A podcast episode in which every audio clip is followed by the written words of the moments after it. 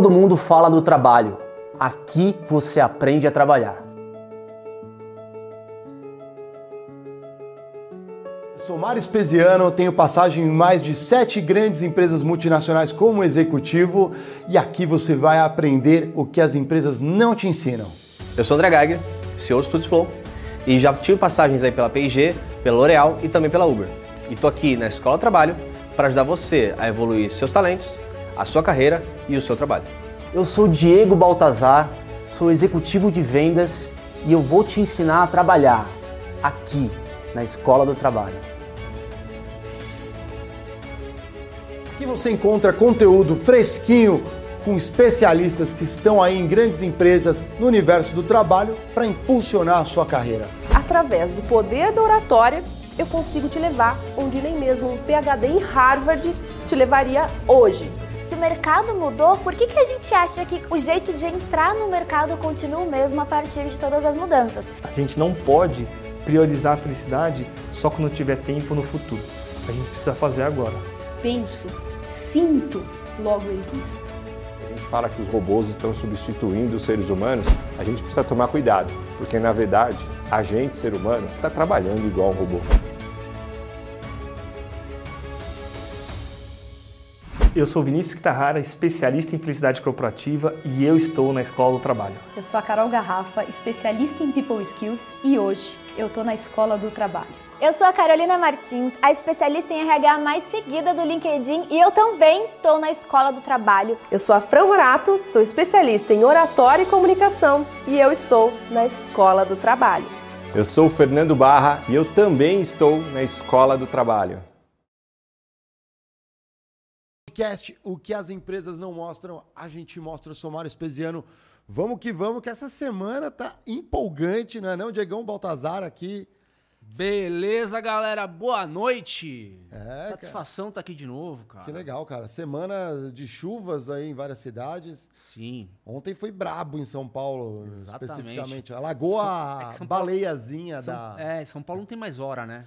Você tenta se antecipar, a chuva te antecipa primeiro, né? Pô, é. Depende muito da É referência. um problema de forecast de São Pedro, será? É. Tá chovendo tudo de uma vez. Nem tá? o jornal tá acertando, cara, horário. Eu só sei de uma coisa, não, não, eu des- eu eu descarto a hipótese de aquecimento global. Não deve ter. Não Ah, deve, será tá? que não? Será? É. Acho que não. Eu disse, dá- vamos descartar. Todo ano tem exceção agora, né, cara? Cara, é Que estranho, né? coisa. Por que é será? estranho. É estranho. Galera, vou ler um textinho aqui para vocês. Não, a gente não pode esquecer que estamos na Semana Internacional da Mulher. Então, o Critique não fica de fora dessa, por quê? Já que essa semana celebra a luta dos direitos das mulheres, vamos lembrar que em pleno 2023 ainda encontramos injustiças no universo do trabalho. Muitas mulheres ainda sofrem assédio, são frequentemente humilhadas, desrespeitadas, colocadas em posição de inferioridade e submissão. Os estereótipos, estigmas são diversos. Chamam-as de frágeis, fleumáticas, exageradas, raivosas, às vezes despreparadas. E por aí vai. Isso mostra o lado cruel do mundo corporativo que tanto comentamos nesse espaço. A gente sabia que o podcast como esse ajudaria a dar voz para as mulheres que pudessem compartilhar suas experiências e inspirar tantas outras ouvintes, gerando identificação. Contudo, fomos entender a dificuldade de trazê-las quando muitas são tomadas pelas atividades fora do trabalho. Os cuidados com a família, a maternidade e tantas outras funções que estão nas entrelinhas da sociedade. E aqui vão alguns dados e pasmem. A taxa de desemprego dos homens é de 9%, das mulheres, 14%. As mulheres ganham em média 20% menos que os homens. 51% das mulheres grávidas sofrem discriminação no trabalho. E apenas 3% de grandes empresas têm uma mulher como CEO. Dos temas mais atuais e que ainda persistem, entra no campo da diversidade e inclusão, está ainda em pauta a equidade de gênero. E como superá-la?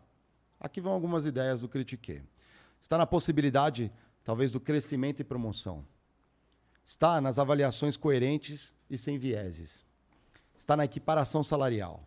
Na possibilidade das mulheres serem quem são, sem precisar a forma de agir, falar, se vestir, se comportar. Na licença parental, para que os cuidados com os filhos sejam de todos e não exclusivos às mulheres. para que dessa forma evite a exclusão pela vontade de ser mãe em processo de seleção ou pelos inúmeros casos no retorno da licença maternidade. Na plena abertura de caminhos para que, que as mulheres possam assumir esses diversos papéis na sociedade. Eu, particularmente, eh, sei que uma das coisas que me deu o insight de geral critique foi uma experiência que eu tive quando eu era trainee. Uma das eh, mulheres que saíram de licença maternidade, aliás, ela sentava do meu lado, ela foi demitida assim que ela voltou para o trabalho. E, infelizmente, né? Mas nós somos muito, muito gratos, eu fico emocionado de lembrar isso, desculpa, gente, mas é, somos muito gratos a todas as mulheres que nos apoiam e nos apoiaram de alguma forma e que seguem na nossa jornada no Critique. As nossas abelhinhas, na audiência dos programas, as diversas mulheres que trabalham nos estúdios Flow e todas as convidadas que compartilharam suas histórias conosco. E vamos parafrasear aqui a Riane Leão. Mulheres, contem suas histórias. Descubram o poder de milhões de vozes que foram caladas por séculos. Legal, Marião. Show de bola, hein? Boa.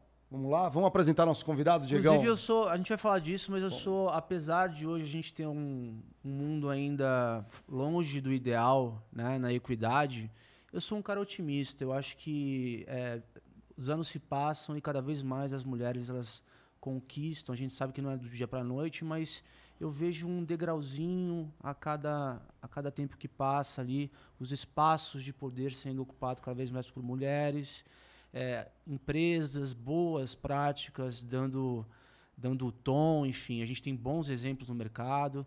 Então eu sou cara otimista, eu costumo olhar o copo de metade cheio sempre, né? E para pegar esse gancho, eu gostaria de trazer hoje o nosso convidado, de é, apresentá-lo, porque ele fez também uma, ele mostrou, é, especialmente no Dia das Mulheres, uma matéria muito interessante que ele vai comentar aqui, uma, uma, de uma pesquisa que envolvia exatamente as mulheres e o, e o ambiente de trabalho, né? como, como, como elas se empoderam mais. Ele é professor, palestrante, consultor e, nas palavras dele, utiliza as mais recentes descobertas científicas para remodelar a forma de pensar os negócios e o comportamento humano. A gente vai falar, como esse programa já falou várias vezes, sobre felicidade. Mas vamos falar sobre ciência. Ciência da felicidade. Isso é muito legal, cara. Eu realmente estou animado. Estamos aqui hoje com o Luiz Gaziri. Seja bem-vindo aí, cara. Esse é um baita de um, de um tema que eu critiquei aqui. Já trouxe vários convidados. Tenho certeza que hoje a gente vai trocar uma ótima ideia, cara. Muito obrigado, um super privilégio estar aqui junto com vocês, Mário, Diego, é, a gente compartilhar aí boas práticas, né, evidências científicas para que a gente possa tomar decisões melhores, né, ter vidas mais felizes, construir ambientes de trabalho que são mais legais, né, que respeitam as mulheres, onde elas podem ter liderança também. Então é um privilégio estar aqui e poder compartilhar. Um Deixa eu até mostrar teus livros aqui, são dois, né? Olha só, galera, aqui Ciência da Felicidade do Luiz Gaziri né? É onde ele pega a, a, felicidade realmente abordando a ciência por trás, a gente vai falar disso, e a incrível ciência das vendas, né? Que o vendedor ele tem, tem que estar tá feliz, né? É, o vendedor que não é feliz não bate cota, né? Eu acho cara? que para o vendedor estar tá é. feliz, o comprador tem que estar tá feliz também, né? Senão vocês não vendem, né? É, mas um cara feliz, por que não transborda isso de alguma Curti, forma? É né? muito bom. Cara, comenta um pouco dessa, dessa pesquisa que você mostrou aí no LinkedIn esses dias, cara, sobre as mulheres. Claro. É, essa pesquisa ela vai estar no meu livro novo, né, que vai sair agora no primeiro semestre de 2023. Chama-se A Arte de Enganar a Si Mesmo. É um livro que eu demorei três anos para escrever, li dois mil artigos científicos em média, e eu fui visitar diversos cientistas na Harvard, na Stanford, na New York University, na Columbia, na Universidade da Califórnia. Fui lá incomodar meio mundo para descobrir Legal. diversas coisas, né? E uma delas é a questão dos estereótipos, né, que são prejudicam tanto a sociedade. Então, tem um cientista da Stanford chamado Claude Steele, e o Claude Steele fez um experimento onde ele colocou homens e mulheres para resolver problemas de matemática. E para um grupo de pessoas ele falou o seguinte: olha, a gente descobriu uma diferença de gênero aqui na performance das pessoas. E isso ativou o estereótipo nas mulheres que elas são piores em matemática do que os homens. Para um outro grupo de pessoas, o Steele falou o seguinte: olha, a gente não descobriu nenhuma diferença de gênero aqui nesse teste. Quando as pessoas realizaram essa tarefa né, e elas foram informadas que não existia nenhuma diferença de gênero, os homens e as mulheres performavam igualzinho, não tinha nenhuma diferença estatisticamente significativa. No momento que o cientista falou para outro grupo que existia uma diferença e teve a ativação do estereótipo, as mulheres performavam de uma forma pior. Então, olha que interessante. Tem outros estudos que fizeram o seguinte: é, as mulheres tinham que resolver vários problemas de matemática em trios. Trios formados só por mulheres, trios formados por duas mulheres e um homem, trios formados por dois homens e uma mulher. E o que os cientistas descobriram nesse estudo é que quando as mulheres performam sozinhas, só entre elas, a performance delas é fantástica. Quando se coloca uma mulher né, ao lado de dois homens, a performance dela é catastrófica. Né? Mesmo ao lado de um homem só, a performance das duas, mulher, das duas mulheres é menor do que quando elas estão sozinhas. Veja, está ao lado de um homem, achando que esse homem está te avaliando, que esse homem é melhor do que você, já ativa o estereótipo e faz com que essas mulheres tenham uma pior performance. Tem outros estudos que demonstram que todo mundo que é vítima de estereótipo, né, minorias, é, essas pessoas têm uma carga cognitiva menor Uhum. Quando elas sentem que elas estão sendo avaliadas, né, porque elas fazem parte de um grupo, né, eu sou uma mulher, eu sou gay, eu sou transgênero, por exemplo, quando eu sinto que as pessoas vão me avaliar por quem eu sou, né, tem menos recursos cognitivos disponíveis para mim. Eu fico prestando muita atenção no que os outros vão pensar de mim e eu acabo tendo um desempenho pior nas tarefas. Então, veja só, as mulheres no ambiente de trabalho, elas não têm um desempenho pior do que o homem porque elas não são capazes. E sim porque existem esses estereótipos que influenciam, infelizmente, a performance uhum. delas. Né? Por isso que a gente, infelizmente, não vê mulheres né, tão frequentemente em posições de liderança. Por quê? Porque elas não são capazes? Não. É porque, infelizmente, elas estão nesse ambiente né, onde elas não têm recurso cognitivo disponível, acabam, infelizmente, tendo um resultado que é pior. Agora, né? Se a gente começar a criar ambientes de trabalho que são mais iguais, se a gente passar né, a informar essas pessoas que né, todos nós temos capacidade de dar o nosso melhor, os cientistas chamam né, é, essa questão de ameaça do estereótipo, né, quando a gente, uhum. as pessoas se sentem ameaçadas pelo estereótipo, por isso que elas têm um desempenho pior. Quando a gente elimina né, essas questões no ambiente de trabalho, a gente vai conseguir resultados que são melhores. Então, é, tem uma promoção, por exemplo, dentro da empresa, quem é que vai ser promovido? Se eu analisar que tem um homem e uma mulher, né, e eu carrego um estereótipo como líder, é, porque eu vejo o resultado, às vezes, né, inferior da mulher no ambiente de trabalho, eu não vou, não vou dar oportunidade para ela e vou colocar um homem no lugar. Uhum. Né? E aí eu vou continuar deixando o mundo do jeito que ele está, né? sendo que a proporção de homens e mulheres é equilibrada no ambiente de trabalho não é. O Mário acabou de falar que tem 3% de mulheres, que é uma vergonha. É. Né? Uhum. E o que é legal é que eu conversei com um cientista chamado Tony Greenwald, ele é da Universidade de Washington, fui lá em Seattle conversar com ele, ele descobriu uma coisa que chama-se viés implícito. Né? A gente acha que a gente não é machista, a gente acha que a gente não é racista, mas quando ele desenvolve alguns testes né, para analisar realmente quão rápido a gente responde a certos estímulos, ele descobre que a grande maioria das pessoas é racista, que uhum. a grande maioria das pessoas é sexista. Né? Existe o viés implícito, que foge do meu controle, e o viés explícito. Ninguém fala mais que é machista, ninguém fala mais que não gosta de gay, que discrimina, etc. Mas dentro da nossa cabeça a gente discrimina.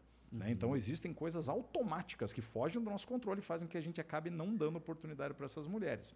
Então o Tony Greenwald fala que se a gente vai analisar, por exemplo, quem é que vai ser promovido aqui, a gente elimina um nome. Uhum. A gente vê qual é o resultado. Ah, esse é o resultado melhor. Puxa, de uma mulher, ótimo. Né? E a gente contrata, usa inteligência artificial muitas vezes. As próprias empresas uhum. têm que analisar como é que está o meu ambiente de trabalho aqui? Puxa, quantas mulheres líderes eu tenho? Qual que é o equilíbrio entre homens, mulheres, gays, é, trans aqui dentro da minha empresa? Reflete o que existe na sociedade? Se não reflete, existe algum problema de contratação aqui. Será que a gente não está contratando mais homem do que mulher aqui? Uhum. Porque a gente está sofrendo com um viés implícito aqui dentro da nossa empresa? É, então, a gente levantar esses números, né, assumir um compromisso de trazer um equilíbrio maior no ambiente de trabalho é importante para a gente fazer uma mudança que é necessária. Tem um estudo científico que demonstra que, que analisou a performance de 1.500 empresas SP.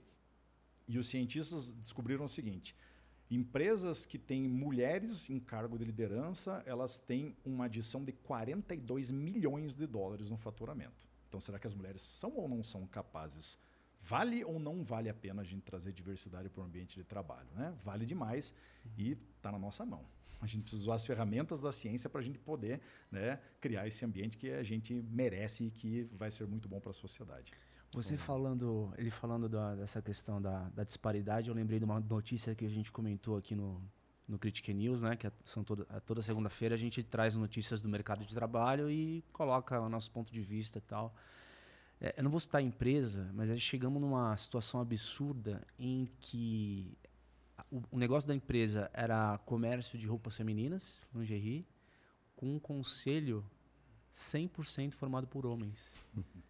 É, é, então, é. assim, é, é, um contrassenso. Assim, tudo bem, é, você pode até argumentar, é. puta, estamos num momento que, infelizmente, a gente não...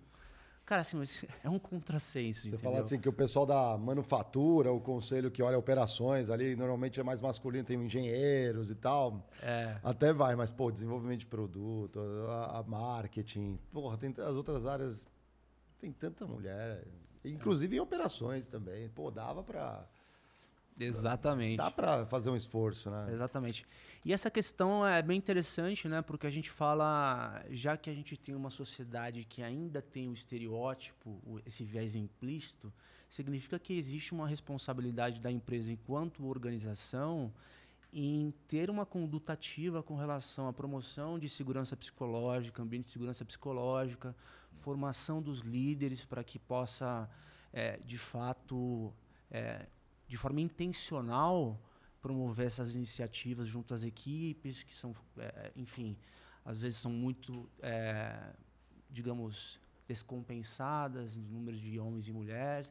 Então, assim, as empresas têm que ter conduta ativa, né? Não é simplesmente você esperar seguir uma métrica de 50 a 50. Existem outras coisas que complementam, né? Sem dúvida, né? E tem muitos mercados onde eles, pessoal até fala, ah, mas a gente até queria mais mulher, mas não tem, né? É, uma, uma das pessoas que. Né, Como não me, tem, né? né? Mas é que não tem, a gente quer até contratar mulheres, mas não tem na nossa área, né? E eu até aproveito aqui, né, a Semana Internacional aí da, das Mulheres para aqui mandar um beijo gigantesco pro amor da minha vida, que é minha esposa, Mariana. Salve, Mariana. Ô, Mariana. Salve aqui, homenagem ao vivo, hein, meu? Ah, então deixa eu dar um, beijo pra minha também. Ah, todos amor, Feliz Dia das Mulheres, Cília. Exatamente. Um beijo, te amo. Pronto. Peguei esse gancho aí já. Uh, e a minha esposa ela é engenheira florestal, na área dela é isso daí. Ah, mas é que não tem mulher no ambiente de trabalho. A gente até gostaria de contratar engenheira, mas tem, disponível uhum. sim. Né? A Mari, minha esposa, ela é presidente de uma organização chama-se Rede Mulher Florestal, que é para conscientizar as empresas aí do mercado florestal, papel, celulose, né, uhum. da importância da diversidade para dar mais oportunidade para as mulheres, que é um ambiente né, que é dominado por homens geralmente. Então faz um trabalho muito bacana, super importante, né? E precisa de mais organizações como essa. Cara, e até se a gente pegar uma perspectiva histórica, é, se você me viesse com um argumento assim, puta, mas não tem mulher no mercado de trabalho há uns 30 anos atrás, porque a gente vem, vem numa sociedade, obviamente, patriarcal, uhum. onde a mulher tinha uma função mais de doméstica, de, de, de cuidar dos filhos, ele tem a função dela na família, etc., muito bem demarcada. E, de repente, o perfil das famílias, não só a família brasileira, mas as famílias no mundo, é, tem a mulher saindo de casa para entrar no mercado de trabalho, tanto que a gente vê as populações é, do mundo todo com uma tendência de decréscimo. É, é exceto a Índia, que os países africanos que estão numa curva diferente, mas os hum. países, é, digamos, até a China, já entra num, numa estabilidade ali de, de, de, população, porque você tem uma mulher que participa muito mais é, fora de casa. Então, quando você tem a família, essa família contemporânea, ela não necessariamente é uma família com muitos filhos, né? Por causa dessa independência da mulher, né? Porque a mulher ela vem se capacitando, ela vem buscando espaço e hoje, é, como você trouxe bem os, os, os estudos, existem até disciplinas ou formas de integrar mulheres que performam até melhor que os homens, né?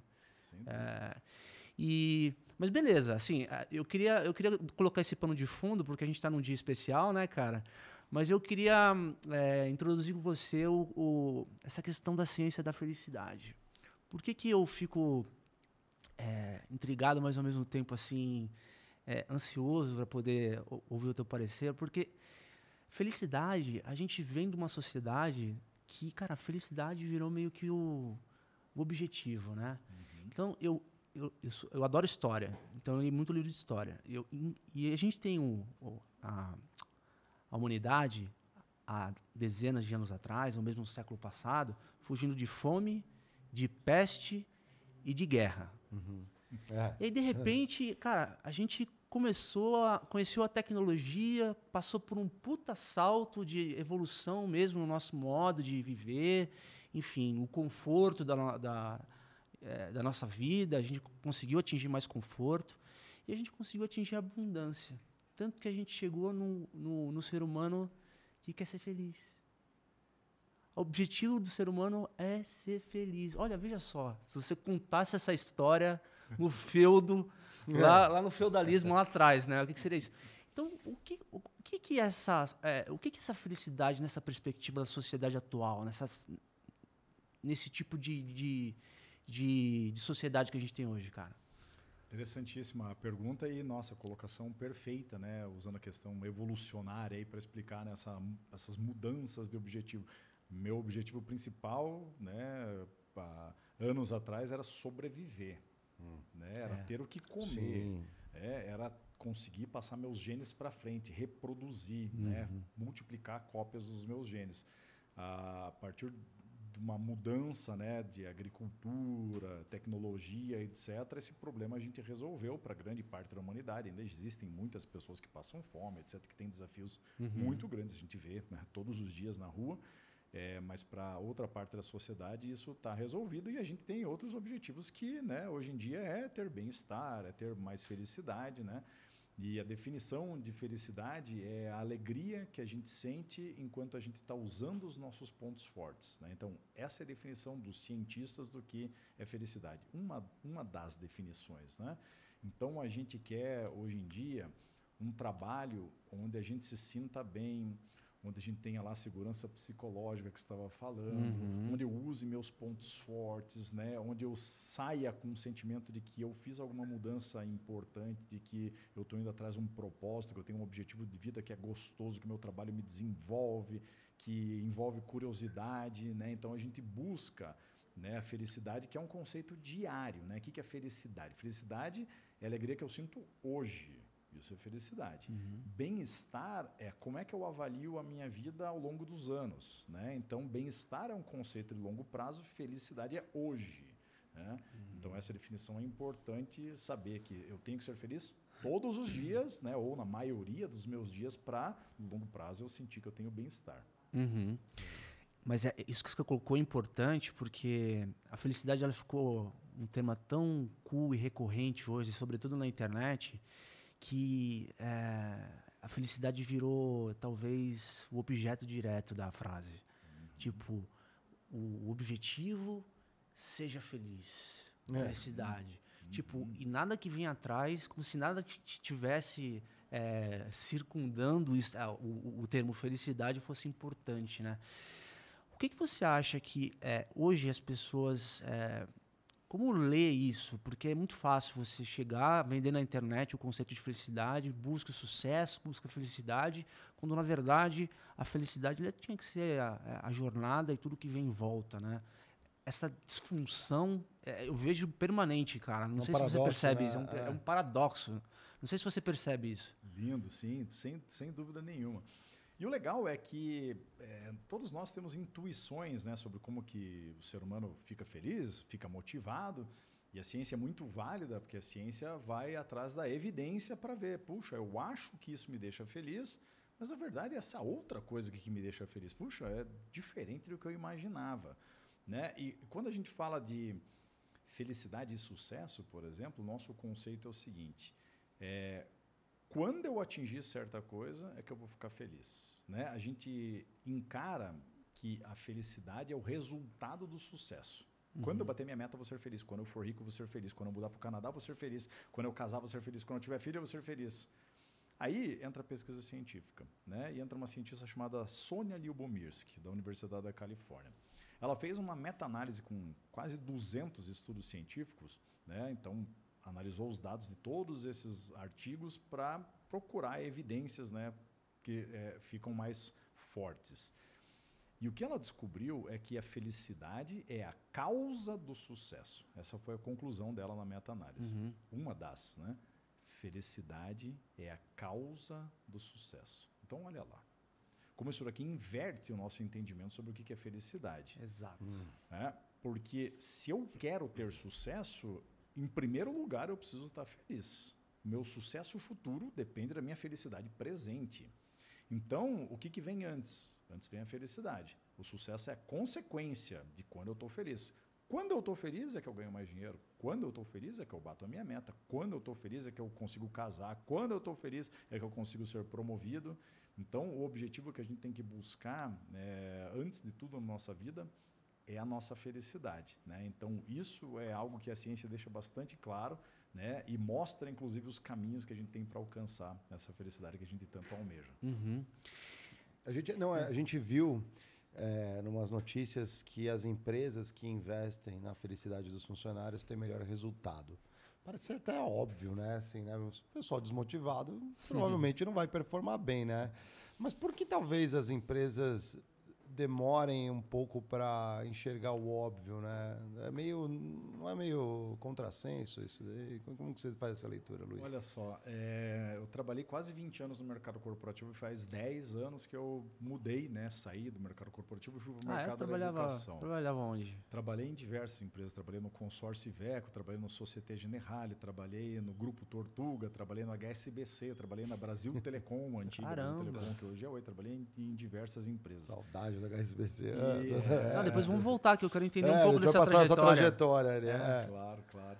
E o que eu e hoje eu dou consultoria para várias empresas, então ainda estou no mercado corporativo, né, não como funcionário, né, mas continuo ativo, né, conhecendo o dia a dia das empresas. E o que eu percebo é que a felicidade ela é tratada de uma forma boba dentro das empresas, né? No mercado corporativo o que eles pregam para nós é, cara, você tem que trabalhar, se estressar, engordar, não ver tua esposa, não ver teus filhos crescer, porque um dia você vai ter o direito de ser feliz. Quer ser feliz, cara? Meu, vamos trabalhar, vamos produzir, né? Eu lembro que quando eu é, numa das universidades onde eu cheguei com a ideia de dar um curso né, sobre felicidade, 100% baseado em evidência científica, com tudo que é dado na Harvard, na Stanford, na Yale, em todas as universidades que eu conheço esses cientistas e visito eles, né? apesar da robustez da disciplina, quando ela foi aprovada, tinha um monte de gente que tirava sarro. Né? Em outra universidade, onde a gente recentemente lançou um programa de felicidade, as pessoas tiram sarro. Elas falam, ah, mas agora vamos dar aula de coaching, então, aqui, né? É como se fosse uma coisa banal, a felicidade, uma bobeira. né? Olha só. Então, as empresas elas não valorizam né, a questão do bem-estar dos funcionários. E por isso que a gente vê né, turnover gigantesco, perda de faturamento, é, diversos problemas que existem quando a gente não leva a felicidade a sério. Então, o que eu estou trazendo para o mercado corporativo é o rigor da ciência para a gente poder desenvolver estratégias onde as pessoas possam ser mais felizes no ambiente de trabalho e também para os indivíduos, porque a minha felicidade é dependente do ambiente, com toda certeza. Né? Parte da nossa felicidade depende do ambiente, mas existe uma outra parte que a gente constrói sozinho também, que depende das nossas ações. Então, a gente pegando essas duas questões, a gente sabe que as empresas têm uma responsabilidade, os governos têm uma responsabilidade sobre o bem-estar né, do, Uhum. do cidadão, mas os indivíduos também têm. Né? Então, é legal a gente saber aqui os pesos aí para a gente tomar decisões que são melhores. Uhum. Pô, excelente esse ponto que você trouxe, porque é, às vezes a gente trata não só esse tema da felicidade, que você enquadrou bem, mas política, economia, como se fosse um lado só da história, né, cara?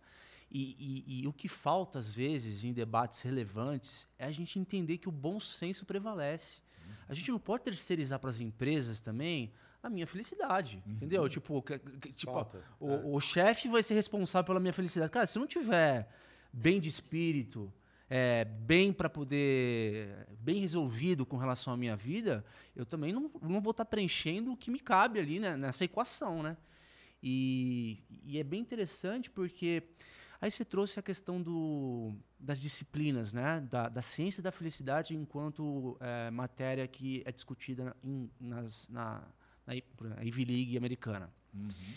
O que, que é discutir felicidade em termos científicos do ponto de vista de conteúdo? O que, que, o que, que essas universidades gostam de tratar quando fala de ciência da felicidade?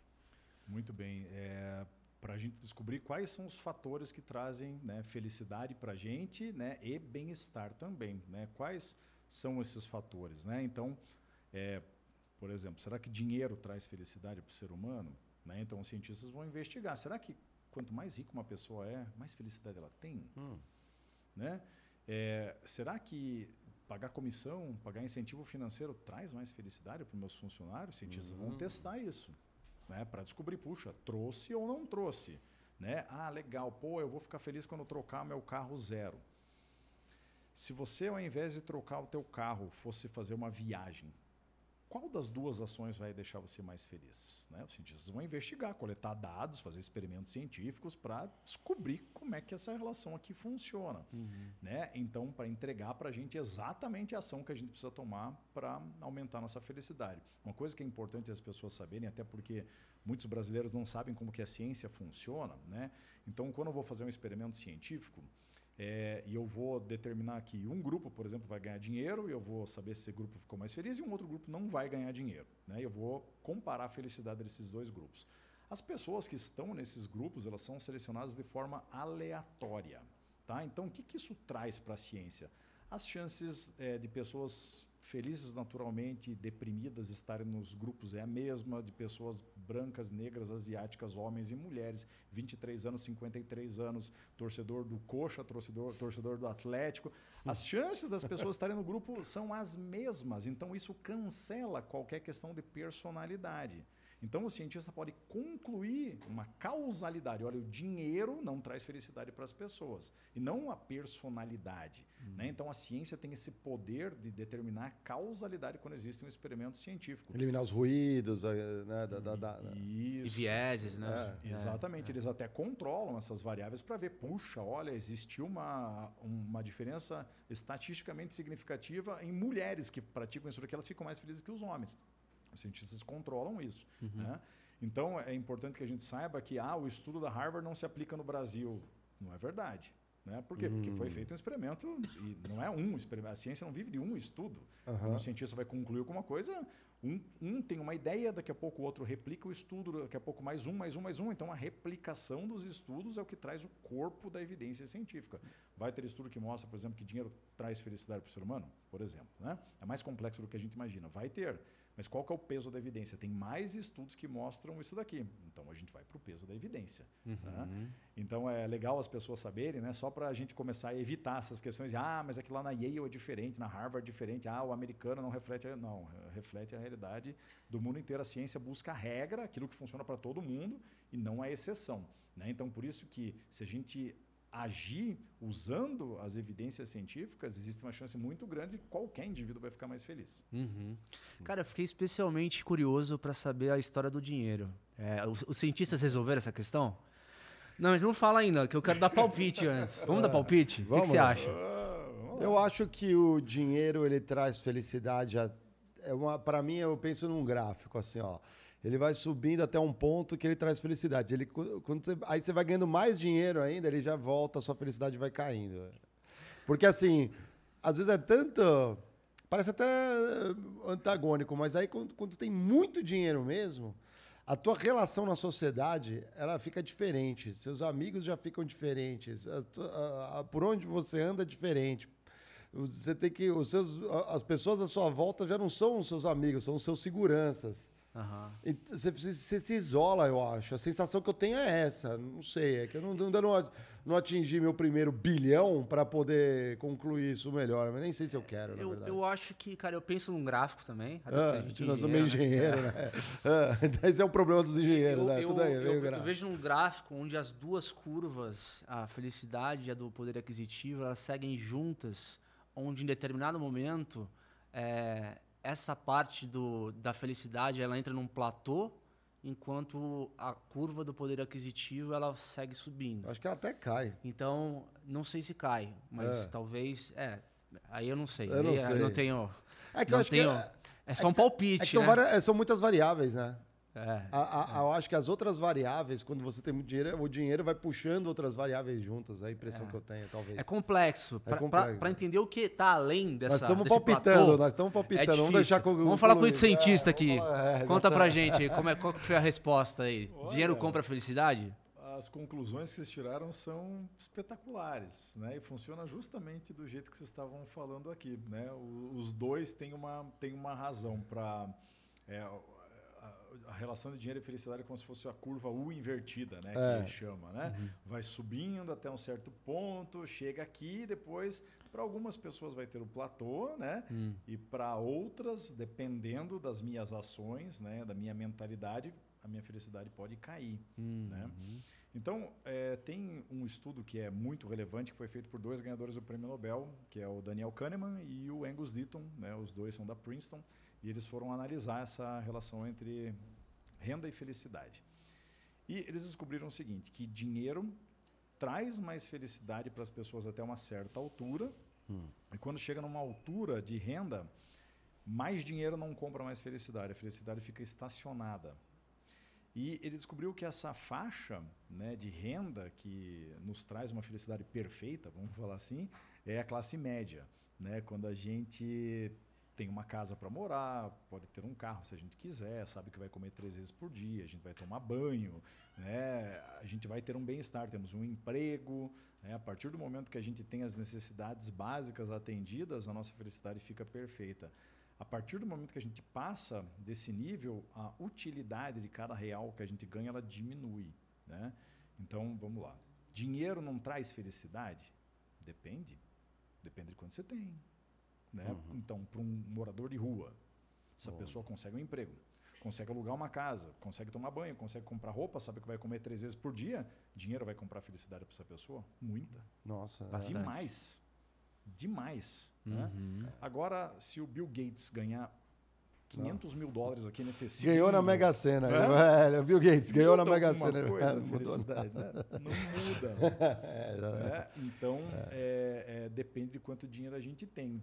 tem. Eu fui conversar com um cientista lá na Harvard chamado Grant Donnelly, hoje ele está lá na Ohio State, porque ele fez uma pesquisa muito legal que me chamou muita atenção, onde ele foi analisar a felicidade de milionários. né? Então, para a gente resolver a segunda parte da equação que vocês estavam falando. E ele conseguiu colocar um- algumas perguntas, que era pesquisa científica, no questionário eh, de um banco de investimento, onde esses milionários iam abrir conta. né? E uma das perguntas era assim: olha, se você for analisar a tua felicidade hoje, dá uma nota de 0 a 10 para a sua felicidade, quanto que você daria? E ele descobriu que só 13% desses milionários deram uma nota 10 para a sua felicidade. E aí tinha uma segunda pergunta: olha, se você não deu 10 na pergunta anterior, o que, que tem que acontecer com você para a sua felicidade ser nota 10? E aí, 52% desses milionários responderam o seguinte: eu só vou ser perfeitamente feliz quando a minha riqueza aumentar entre 500 e 1000 por cento. Minha nossa. Pô, Quantos por cento? 500 e 1000 por é cento. que acho que eles não conseguiram Entre ainda 500. comprar tudo que eles precisam. Aí, talvez ali. ah? Cara, que loucura. Eu tava, eu tava refletindo. Multiplicar por 5 a riqueza, 10 vezes a riqueza. Eu têm. refletindo outra coisa, porque assim, é, empresas são pessoas. E se aqui a gente está discutindo sobre indivíduos é, e análise de conjunto de indivíduos, isso nesse, e- a gente tem resultado científico é, de amostragens que diz que, pô, a- a- como você bem disse, as coisas não andam juntas é, ad eterno.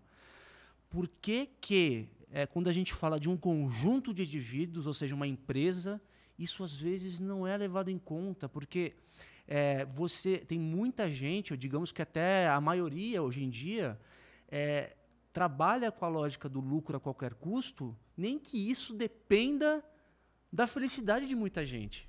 Então, olha só que, que, que, que interessante esse ponto, né, cara? Muito, Então, é uma disfunção. muito.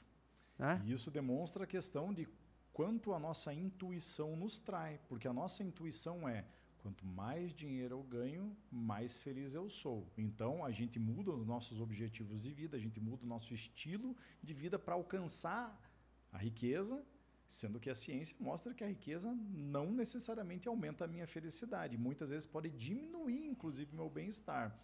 Eu, é, quando eu lancei o Ciência da Felicidade, ele vendeu super bem, entrou no top 10 de várias livrarias e né, como eu sou autor, eu visito várias livrarias e ficava super feliz quando eu via meu livro lá entre os 10 primeiros. Né? Falava, pô, que legal, né? Compensou quatro anos escrevendo livro, li 1.200 artigos científicos, pô, que legal, né? Caramba, é. Até que eu vi os outros nove. Os outros nove são todos sobre como que você vai ficar rico. Então a gente percebe é, gente que está enraizado na gente essa crença de que quanto mais rico eu for, mais feliz eu sou. E isso a gente vai lá para a psicologia evolucionária da história, o que você começou a conversar com a gente lá, né? que para os nossos ancestrais a riqueza era muito benéfica. Né? Eu tinha que acumular bens para sobreviver. Né? A riqueza dos nossos ancestrais era carne, gordura, nozes, vegetais. Quanto mais eu acumulasse, maior a minha chance de sobrevivência. Né? Então, desde lá, está instalado nos nossos genes né, esse comportamento de que, cara, eu tenho que acumular, acumular, acumular, acumular, acumular, senão eu vou morrer. Só que a nossa vida hoje é muito diferente É da deles. abundante. Só que está instalado nos nossos genes até hoje essa questão. Por isso que a ciência é tão legal, porque ela vai ajudar a gente a ter um objetivo de vida melhor. Falar, opa, se não é assim desse jeito que eu acho que funciona, vou passar mais tempo com a minha esposa. Vou cultivar mais as minhas amizades, vou ver meus filhos crescer, não vou aceitar mais essa loucura aqui, porque eu acho que isso aqui vai resolver minha vida, mas não vai. Né? Então a gente tem as ferramentas necessárias para tomar decisões que vão melhorar a nossa vida e que, consequentemente, lá na frente podem até fazer a gente ganhar mais dinheiro, mas de uma forma mais sustentável, sem Sim. sacrificar a nossa felicidade. Fato, interessante. E isso também, às vezes, me chama atenção na perspectiva do indivíduo, né? Quando você fala acumular, acumular, acumular, acumular, é o indivíduo tentando se proteger de uma possível escassez, né? Então ele acumula, acumula, acumula para poder eh, garantir, digamos assim, a felicidade dele. Mas, cara, assim, será que. Aí eu vou, vou entrar no conceito de propósito, né? Quando a gente traz o propósito para a mesa, será que o propósito, aquela coisa que pode de fato fazer esse, essa roda girar, essa, esse sentimento de estar dentro, não é talvez olhar para o outro? Não é simplesmente você é, ver que talvez você colaborar mais com os outros, quem está do seu lado, te dá um, um, um senso de pertencimento em comunidade de forma muito mais relevante do que, do que a coisa só centrada no indivíduo, cara? Cara, essa colocação é espetacular, né? E você tem toda a razão, porque quando os cientistas vão analisar, por exemplo, qual que é o maior preditor de felicidade para o ser humano, né? Se eu tiver que realizar uma ação só, o que, que eu tenho que fazer para ser mais feliz? Todos eles vão falar para você: cultive seus relacionamentos. Os relacionamentos são o principal preditor de felicidade para o ser humano. Tratar os outros bem, ter muitos amigos, se dar bem com a esposa, com os filhos, com seus irmãos, com seus pais. né? Ter bons relacionamentos é fundamental para a nossa felicidade.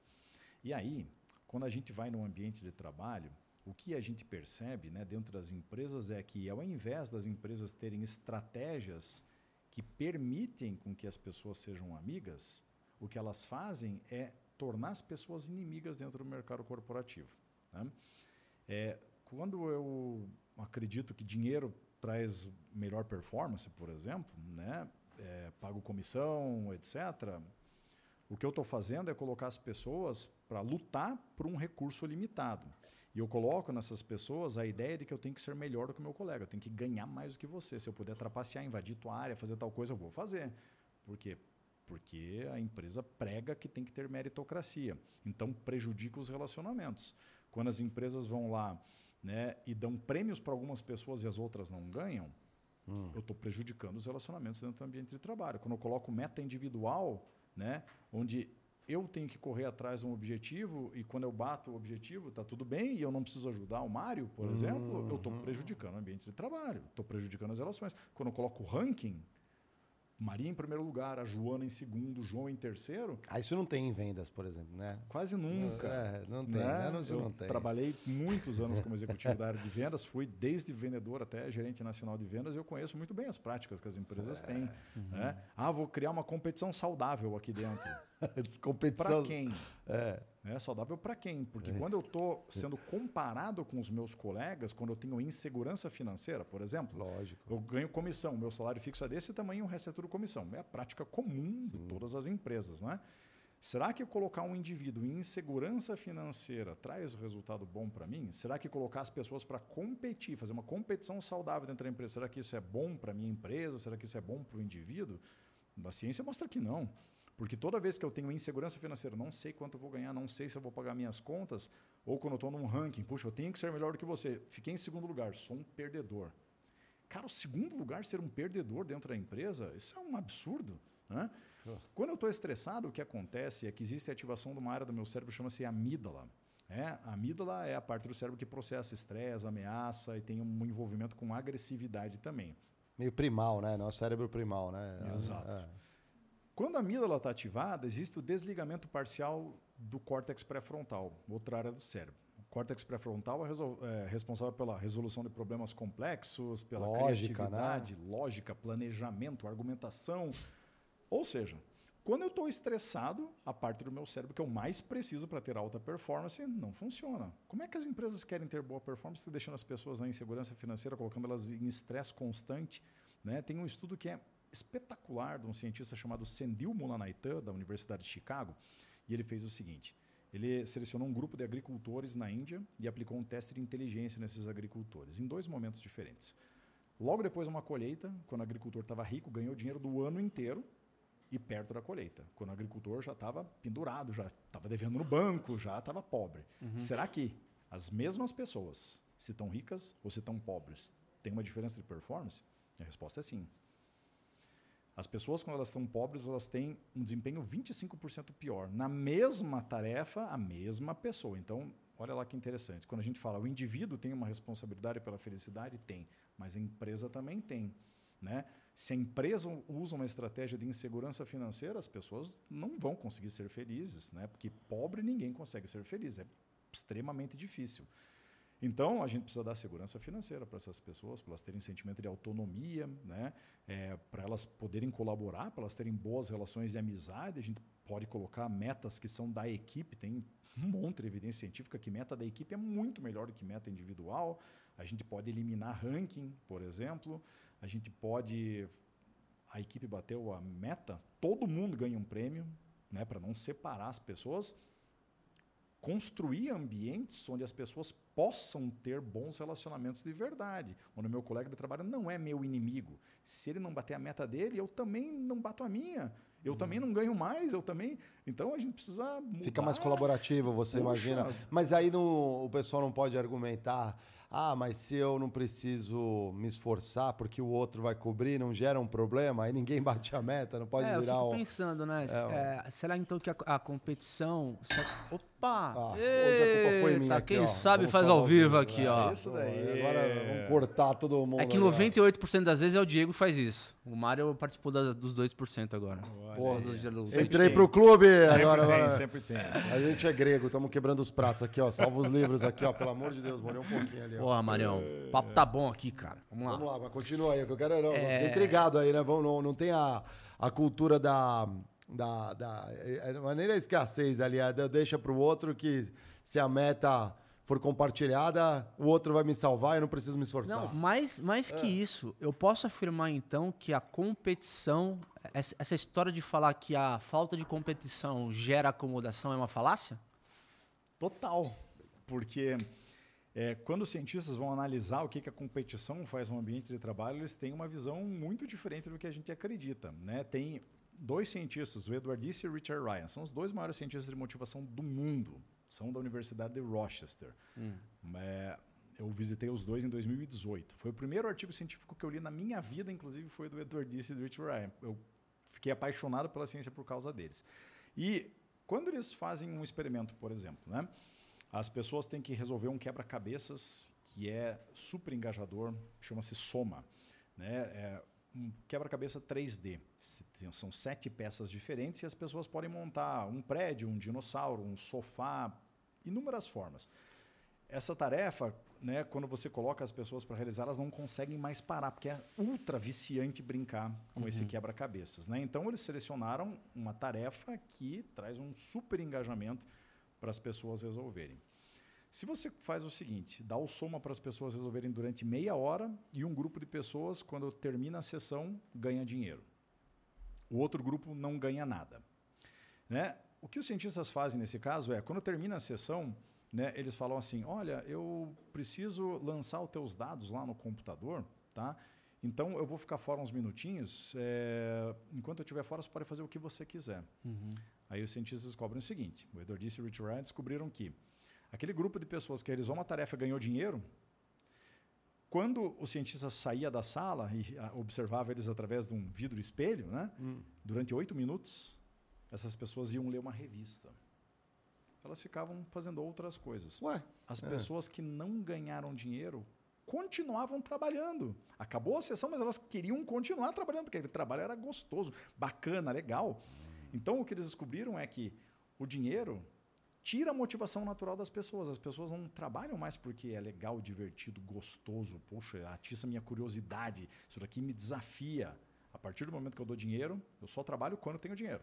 Quando não tenho, eu fico lendo uma revista. Olha só. Então a gente vê isso no ambiente de trabalho direto, na área de vendas, da onde eu sou, né, tenho a minha origem como executivo, é coisa mais comum, ah, não tem comissão, ah, então não trabalho. O vendedor não trabalha mais porque é legal, porque é desafiante, porque ser vendedor todo dia é diferente, porque vendedor ajuda o cliente, porque vendedor se desenvolve, tudo isso daqui vai embora. O vendedor vira tipo uma foca do, do parque aquático. Quando tem sardinha, viro cambalhota, faço malabarismo, faço tudo que é tipo de coisa.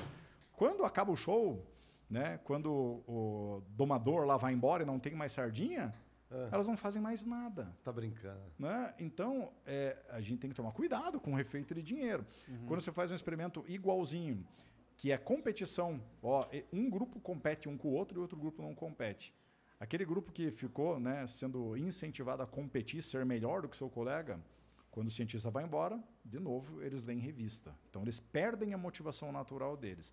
Então, veja lá, a gente que, né, tem uma intuição do ambiente de trabalho, como que ele funciona, a gente acha que a prática resolve tudo, aí que na teoria não é assim. Não, a teoria é o que deveria ser levado em conta, porque os cientistas estão o dia inteiro testando coisas do mundo do trabalho para a gente saber como que a gente pratica melhor.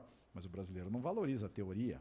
A gente fala, né, ah, na teoria isso é muito legal, mas na prática é diferente. Não, a teoria é a prática.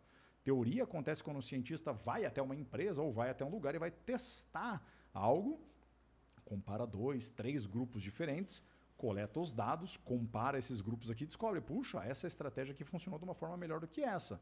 Então, a teoria é a prática. A teoria é a descrição da realidade, como que a gente é de verdade, sem os nossos vieses. né? É estatística. E aí, o cientista desenvolve uma teoria para a gente praticar de forma certa. Então, teoria serve para quê? Para eu praticar de forma certa. Né? Se a gente pratica musculação sem a teoria, você vai se arrebentar na musculação.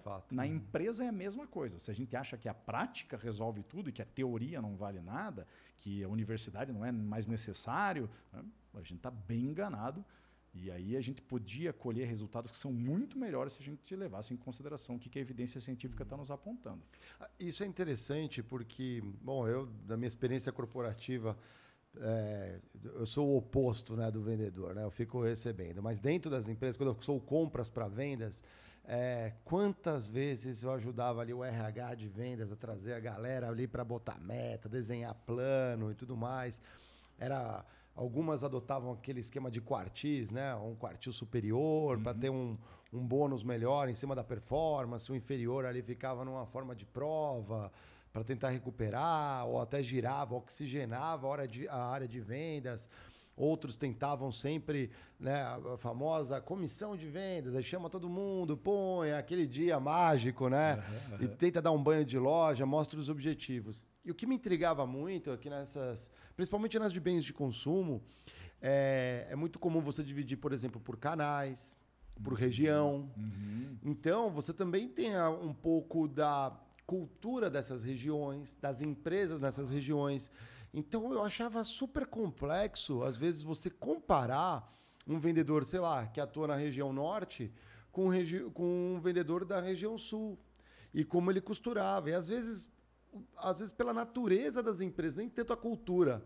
Às vezes, alguns têm clientes que são empresas centenárias, outras são startups, outras. E é, é muito complicado comparar. Às vezes, o esforço de uma empresa grande gerar um famoso boleto ali, né, uma receita muito boa, foi um esforço muito pequeno. Uhum. Meio intrínseco, às vezes, pela grandeza do nome da empresa, e nem tanto pelo esforço. Já outras eu sabia que, caramba, o volume, às vezes, de venda, né, a receita nem é tão grande. Mas é, é, um marco grande porque é uma empresa, às vezes, que nunca comprou ou que teve um problema lá atrás e teve que voltar a fornecer. É, esse balanço é, é, é muito, muito complexo. Para uma empresa que já vem adotando isso há muito tempo, como que você quebra essa lógica? Falou, a partir de amanhã né, tem é, é, essa mágica, dá para fazer dessa forma ou tem que ir trabalhando aos poucos para fazer a virada, por exemplo? Dá, dá para fazer isso, é algo que eu faço dentro das minhas consultorias. Né? É, eu dou consultoria com bastante frequência para a área de vendas e uma das ações que eu tomo, na verdade, é a primeira de todas, é eliminar a comissão, é passar a pagar salário fixo para todo mundo da área de vendas. Oh é, salário fixo alto, não é salário fixo de miséria, não. É a gente usar a média do que o vendedor ganhava, né, já Com comissões, salário fixo e comissão e pagar de uma vez só. Né? Porque isso vai trazer um benefício inacreditável para as empresas. Na PG é assim, na área de vendas não tem comissão. E é. aí a gente elimina toda essa questão, porque tem, existem essas diferenças de vendas em regiões, né?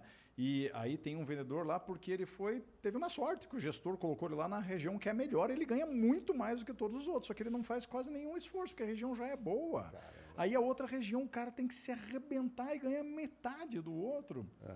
Isso não é legal no Trabalhando numa empresa de, de papel, o pessoal é. que queria de vendas, eles ficavam loucos para ir para a área é, de vendas internacionais. Porque a comissão era dolarizada. Porra, os caras ficavam malucos. Falavam, assim, eu quero ir para lá, meu sonho é ir para lá. Eu falava, meu Deus. Então, Tem alguma coisa estranha aí, né? Muito, é. né? Então a gente resolve grande parte desses problemas quando a gente paga o salário fixo. Aí o que, que acontece? De novo, os relacionamentos vão melhorar. Cara, se eu não tenho que ganhar de você, se eu não tenho que ser melhor do que você, né? É, agora eu posso me relacionar com você. Então, cara, Diego, cara, tem um cliente lá na minha região que tô com dificuldade de entrar Pô, cara, eu sou amigo desse cara, vamos lá visitar esse cara junto? Na área de venda, você tem comissão? Mas nunca que eu vou visitar um cliente com o meu colega. Eu vou perder o meu tempo e o meu dinheiro indo ajudar você? Se vira, cara. Eu aprendi sozinho também, não é assim que a gente vê lá na empresa?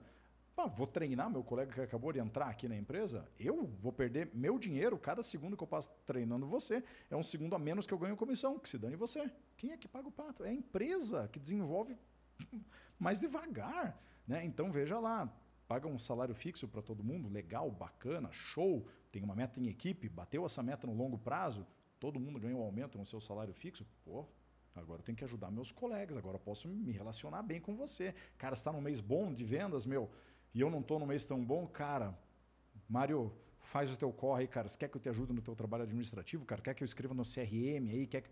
Uhum. Cara, a galera começa a correr, porque tá todo mundo num objetivo único.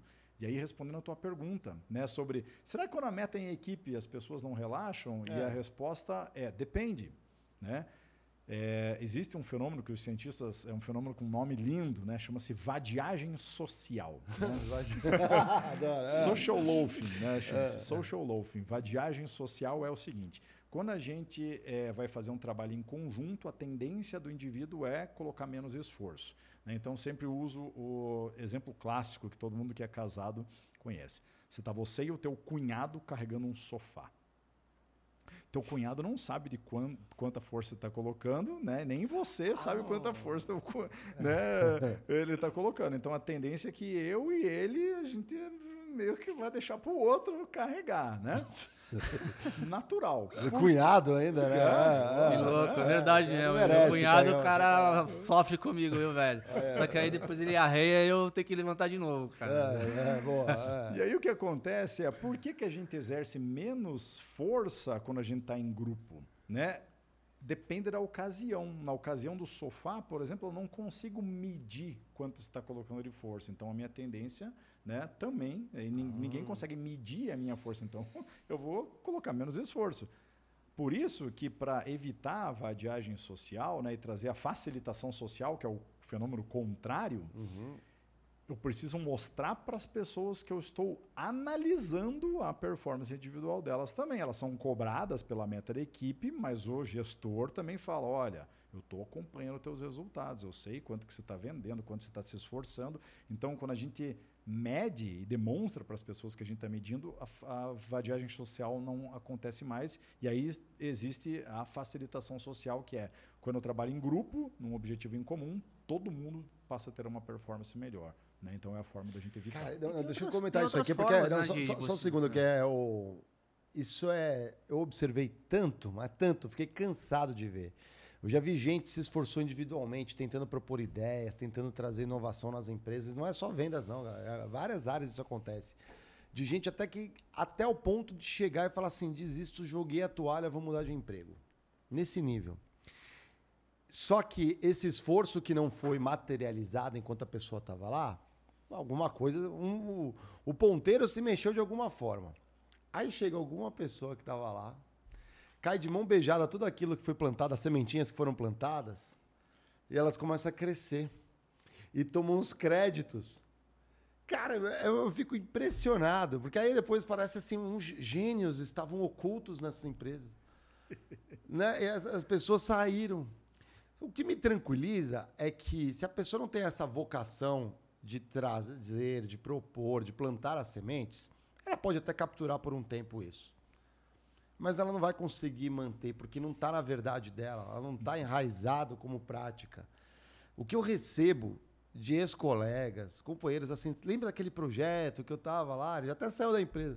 Então, olha aqui, ó, hoje teve uma conferência falando de tal, falou que a ideia foi dele e tal, ganhou troféu, ganhou tudo. Fico assim, cara, o mundo é, é mágico, cara. Só muda de endereço. Só muda de endereço. Não sei se é um- tem a ver com a natureza humana, né? De, ou, ou como a empresa cobra também, que parece que tem que ter uma ideia mirabolante, e nem sempre a gente vai ter. Sem dúvida. Nem sempre a gente vai conseguir propor uma coisa assim que realmente vai transformar a empresa. Se fosse, provavelmente montava a nossa, né? Sim, sim, sim. É, é- é intrigante. Vai lá, Diegão, te interrompi. Não, é que ele, ele falou do ponto do, do gestor tá, é, tem uma responsabilidade de poder também monitorar a equipe com relação ao desempenho. Tem diversas formas de você saber se teu, se teu funcionário, a tua equipe tá trampando ou se o cara é braço curto, entendeu? É, se- a não ser que você não seja é, seja aquele gerente de Ausente, né? não, ou aquele cara que está num país e os outros vendedores estão em cada país lá, o cara é um global, não está com a equipe perto. Cada caso é um caso. Mas geralmente, quando há um contato ali entre o gestor e, e a equipe, existem, assim, o dia a dia mostra, né? Se você de fato tem ali uma, uma equipe comprometida e, e, e mobilizada para poder conseguir o objetivo da empresa, né? Sem dúvida, tem indicadores que a gente pode Ah. né, acompanhar, desenvolver para né, e mostrar para as pessoas, olha, a gente- eu estou acompanhando de perto aqui o desempenho de cada um para evitar né, essa questão da folga, né? E o- um, um outro aspecto importante é, é se eu desenvolvo na minha empresa uma meta que é da equipe e no longo prazo, né, falar, olha, galera, nós vamos fazer a seguinte regra aqui, ó. Nos próximos 12 meses, se a equipe bater a meta nove vezes, todo mundo ganha um aumento. Né? E a gente vai desenvolvendo assim um plano de cargos e salários que as pessoas vão ganhando aumentos de acordo com o atingimento de metas da equipe. Quando a meta é da equipe, se alguém se folgar, a própria equipe vai em cima do cara, fala: "Pô, tá todo mundo aqui trabalhando, batalhando, cara, se arrebentando e você tá aí folgado". A própria equipe começa a excluir aquele Expurga aquela- a maçã podre, né? aquela É. pessoa que não está se dedicando. Então, até o papel da gestão, nesse caso, diminui, porque o gestor ele não tem que ficar resolvendo picuinha do dia a dia. O gestor tem que fazer o quê? Cara, onde que eu quero chegar? Como que eu vou vender mais? Que estratégia de marketing que eu tenho que desenvolver? Hoje, o gestor de vendas, o cara não tem esse tempo. Ele fica resolvendo picuinha de vendedor. Ah, mas o cara invadiu minha região. Ah, chefe, ah, ganhou o prêmio, o outro não ganhou. Ah, pois o prêmio não é bom. Putz, fica o dia inteiro né, resolvendo um monte de probleminha administrativo de, e de gente, ao invés de pensar que é né, num- numa estratégia para crescer. Então, toda essa estratégia de salário fixo, de eh, remuneração eh, né, fixa, de eh, equipe, metas em grupo, facilita bastante o trabalho do gestor e faz com que ele possa trabalhar na gestão verdadeira e não resolvendo incêndio toda hora. O, é legal né, esse papo com o Gaziri, né? Tá, só que aí você encontra um outro animal dentro das empresas, que às vezes é o gestor que não tem a visão, a linha. E aí o time às vezes não performa por essa falta de comunicação. E a solução nunca está no gestor em melhorar. Aí ele tenta ficar trocando algumas pessoas da equipe, oxigenando ali, mas não, não é ali que vai estar, né? Então, ou seja, eu entendo que também tem que ser trabalhado isso a partir da gestão também, né? De, de- não só de medir e acompanhar, mas de, de, de como acompanha esses números, entendo, não? Exato, né? E até a questão da, de treinar a criatividade, né? De eh, promover, né? eh, treinamentos em- a- a- onde as pessoas entendam um pouco melhor sobre comportamento humano, sobre como que as coisas funcionam, para que o gestor também possa dar boas ideias, possa aí sim, né? Fazer essa- esse trabalho de gestão. Então, eh, recrutamento e seleção feito de uma forma melhor, né? São coisas que podem resolver, mas como você está falando que é perfeito, né? Nem sempre o gestor vai né, ter boas ideias, etc. Vai trazer coisas legais, às vezes até atrás, e daqui a pouco ele sai da empresa, vem um outro e colhe lá os frutos. Às vezes né? atrapalha também, né? Às Que- vezes é, ou que- às, é. às vezes tem gestor que atrapalha. E é muito frequente. Muito frequente. E, e é, e é muito louco isso, né? Quando a gente traz o conceito, pensando aqui comigo, quando a gente traz o conceito de felicidade para a mesa, você necessariamente também é, olha para a sua vida pessoal e procura demarcar muito bem, por exemplo, qual que é o seu tempo de trabalho, qual que é o seu tempo com seus filhos, qual que é o seu tempo para você relaxar, ler um bom livro, para você viajar. E se você, por exemplo, tem um ambiente altamente competitivo, onde você tem um salário altamente dependente do que você vai, sei lá. Intensidade não é igual a volume, né? Mas as pessoas é muito fácil de confundir, né? Você preencher eh, tempos essenciais na sua vida pessoal com trabalho para você ter mais condição de bater meta, tal. Então é sempre também, eh, se por um lado tem um, um problema aí de às vezes de metodologia, existe um lado de vigilância também do funcionário que está dentro de um sistema desse, né? Aí, aí você trouxe o negócio do, do, do indivíduo, né? Isso é muito legal e me lembra até de um caso de uma empresa que eu dei consultoria na área de tecnologia e a gente fez a mudança para salário fixo para os consultores também de serviços, né, Uhum. que iam implementar, né, o software tal dentro da- das companhias. E esses consultores eles ganhavam por hora, né? Então veja só que interessante, é a cultura do mercado de tecnologia é pagar consultor por hora, né, da área de serviços. É, será que é uma estratégia boa?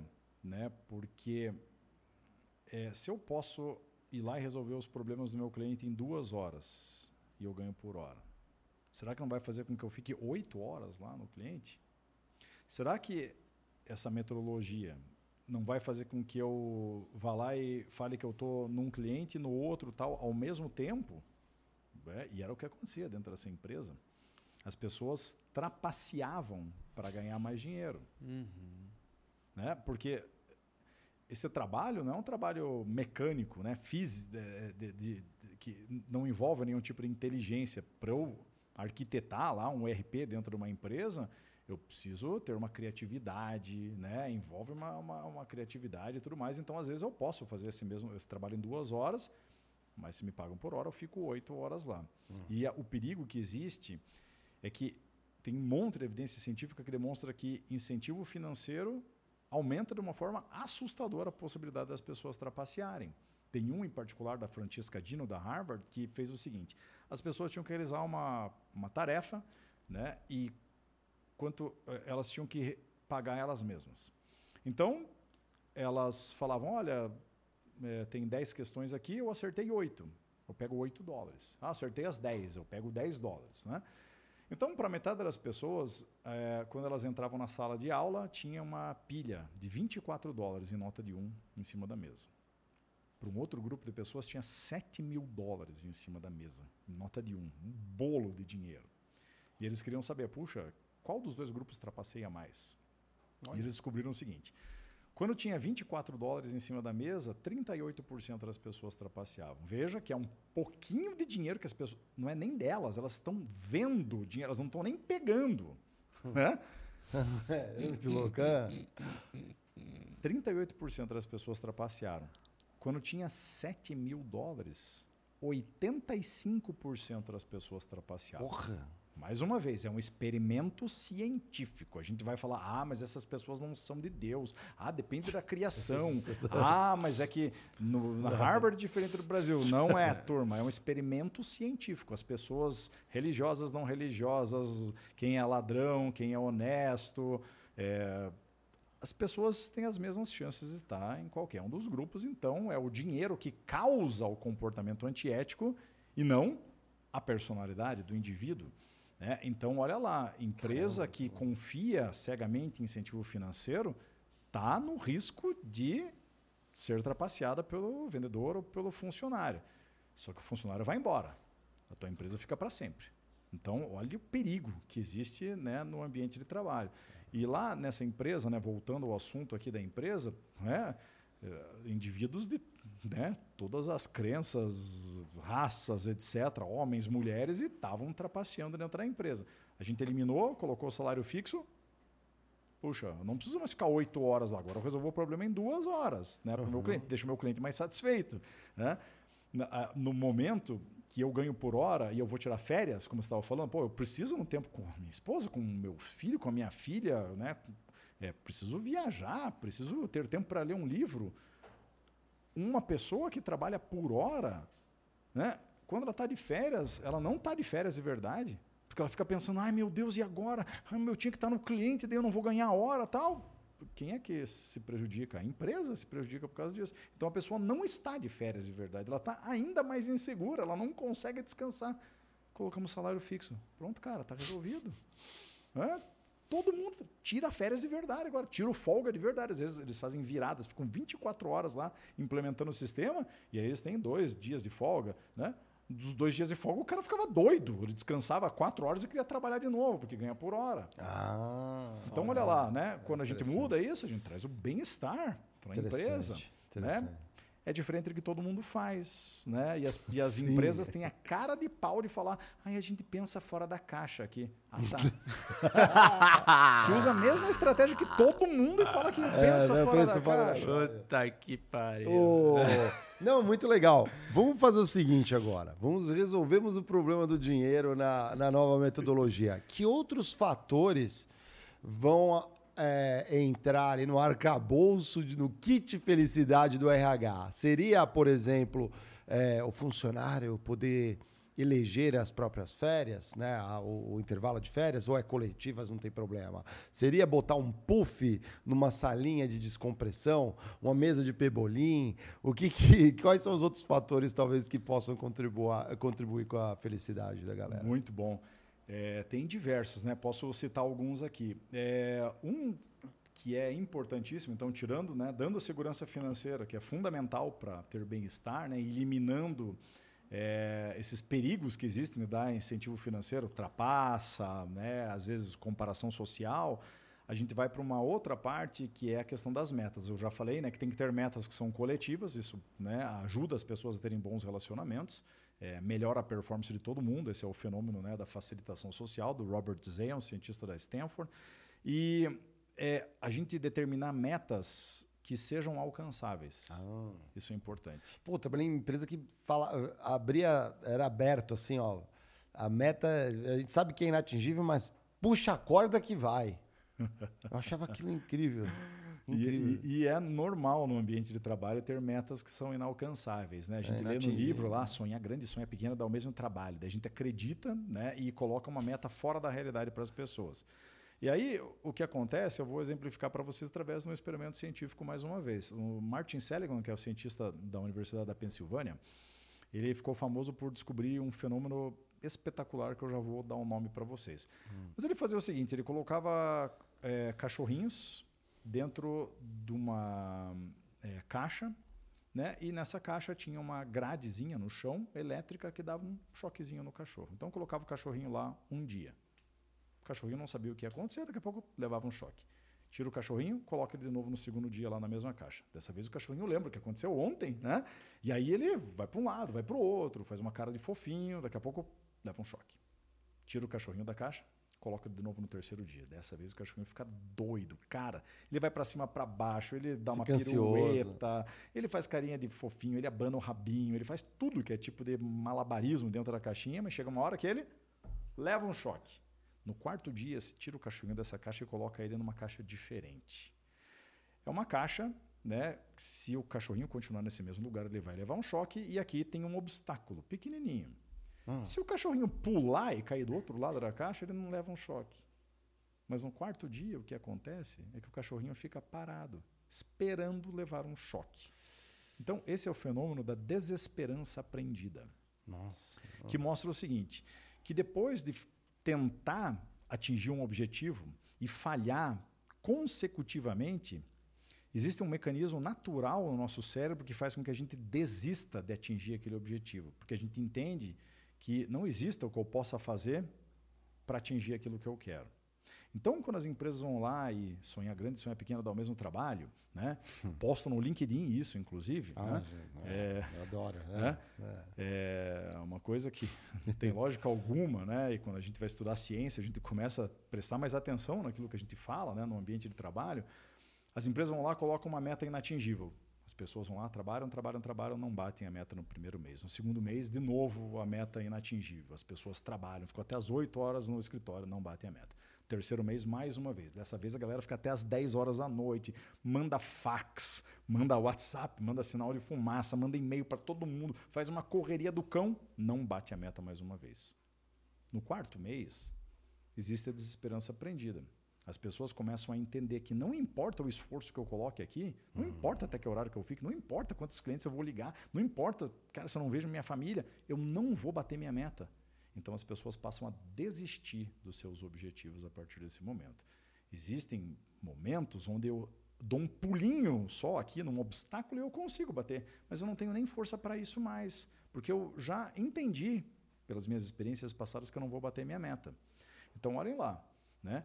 Se eu não bato minhas metas, eu me sinto incompetente, eu fico infeliz, eu acho que eu não sirvo para nada, que eu não sou bom, que eu não consigo bater o objetivo. Pô, meus amigos sempre me falavam isso mesmo, cara, que eu sou ruim. Pô, cara, eu não sirvo em lugar nenhum.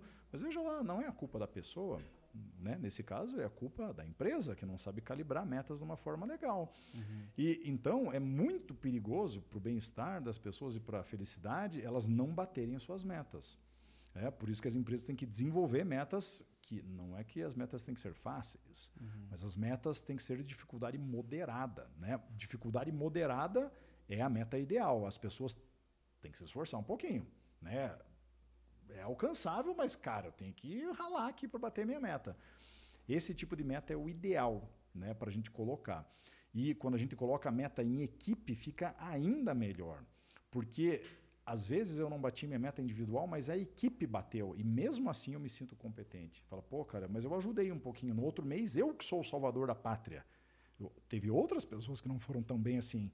Mas todo mundo tem um bem-estar, todo mundo fica feliz porque a equipe bateu a meta. né? Então isso gera mais colaboração, gera mais comprometimento. As pessoas, quando elas sentem tem vários estudos principais da Ayelet Fishbach, que é a cientista da Universidade de Chicago, que ela demonstra que quando a gente está em grupo é, e a gente percebe que uma pessoa não está indo tão bem, a gente tenta compensar a baixa performance da outra pessoa. Naturalmente, a gente vai atrás, a gente começa a produzir mais para ajudar aquela pessoa ali. Isso acontece quando a meta é em grupo.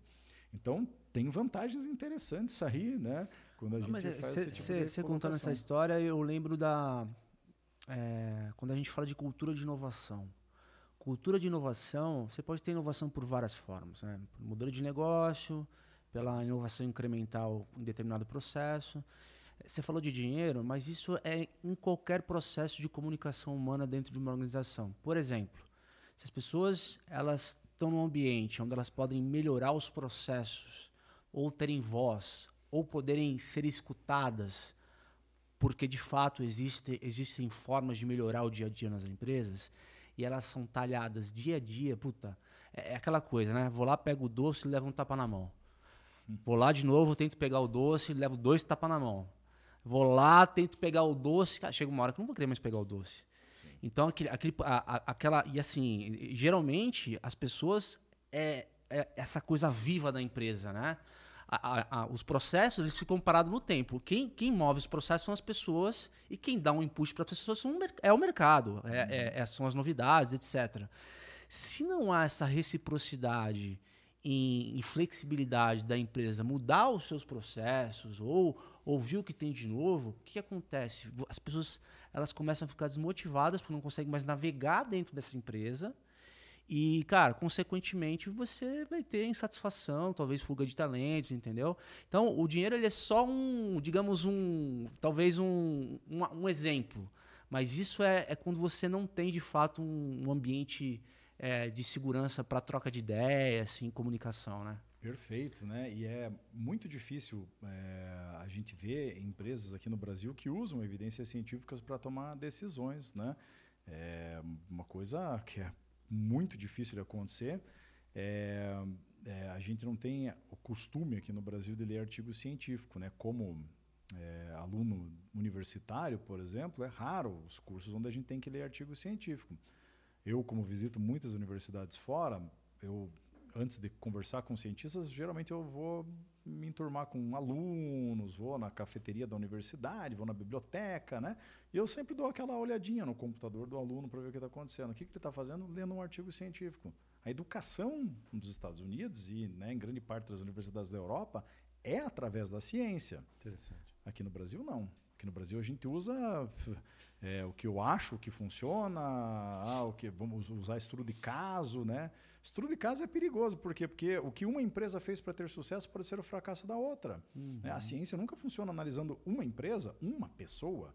A ciência, para ter uma visão de como que as coisas funcionam de verdade, tem que analisar mil empresas, mil pessoas, às vezes por- durante 10 anos, fazer um monte de análise estatística, fazer experimentação, fazer estudo correlacional, para daí ter uma visão melhor, e não é completa, mas ter uma visão melhor de como é que as coisas funcionam.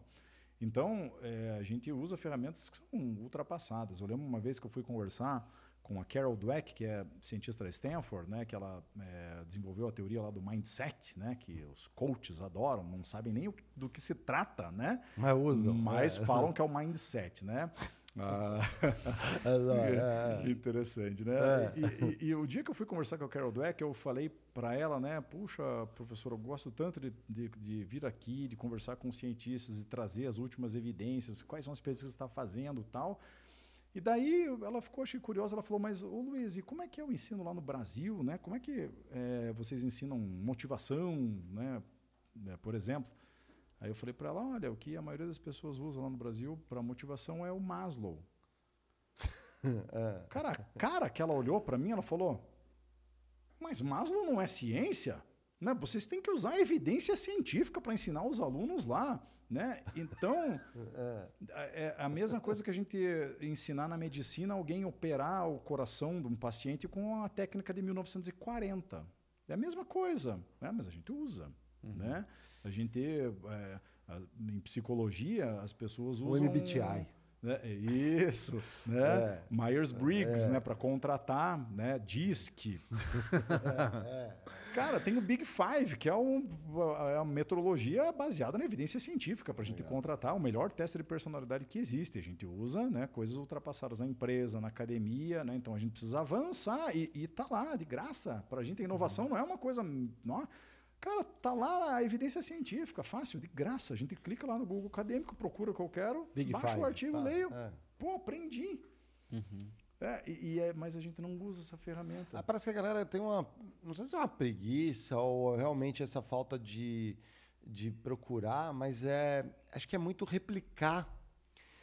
E replicar essas práticas não para solucionar problemas, mas meio que para trazer meio uma inovação. A empresa vocês não. Né? Principalmente em algumas áreas, a gente não a gente bate muito em algumas aqui, né, Diego? Mas parece que é assim, ah, é fashion. Estou implementando, sei lá, o MBTI, vamos classificar a galera para melhor interagir. Tá, mas e so what? O que vai acontecer depois? É, não, não- não faz o diagnóstico para depois trazer né, o, o remédio certo para aquilo. Né? E às vezes o remédio não é algo que eu vou numa prateleira e pego. Muitas vezes pode ser. Às vezes você vai ter que desenvolver um conjunto de práticas ali, porque cada organização tem seus sintomas. Uh, uh, é muito curioso isso, porque principalmente quando a gente entra no âmbito das médias empresas, pequenas empresas. Só que as grandes também têm isso, é meio benchmark. Eu fiz um benchmark com a outra empresa, mas, pô, a outra empresa tem nada a ver com a nossa. Uhum. Que, que, não tem nada a ver. Ela só é grande. Ela só tem nome às vezes, mas não, essa prática não funciona. Mas é, é legal que ele comentou que a gente, enquanto é, país, a gente está muito distante dessa, dessa questão é, que, que é levada como uma forma de tão séria pelas pessoas, que é a questão da felicidade, mas que não é pautada pela ciência, né? É estudo de caso, né? Olha só que que, que achismos, contraste. né? Achismos. É sempre achismos, né? E cara, assim, para falar um pouco dos Estados Unidos, é, eu vejo eu vejo os Estados Unidos muito muito alinhado à academia com o mercado, né?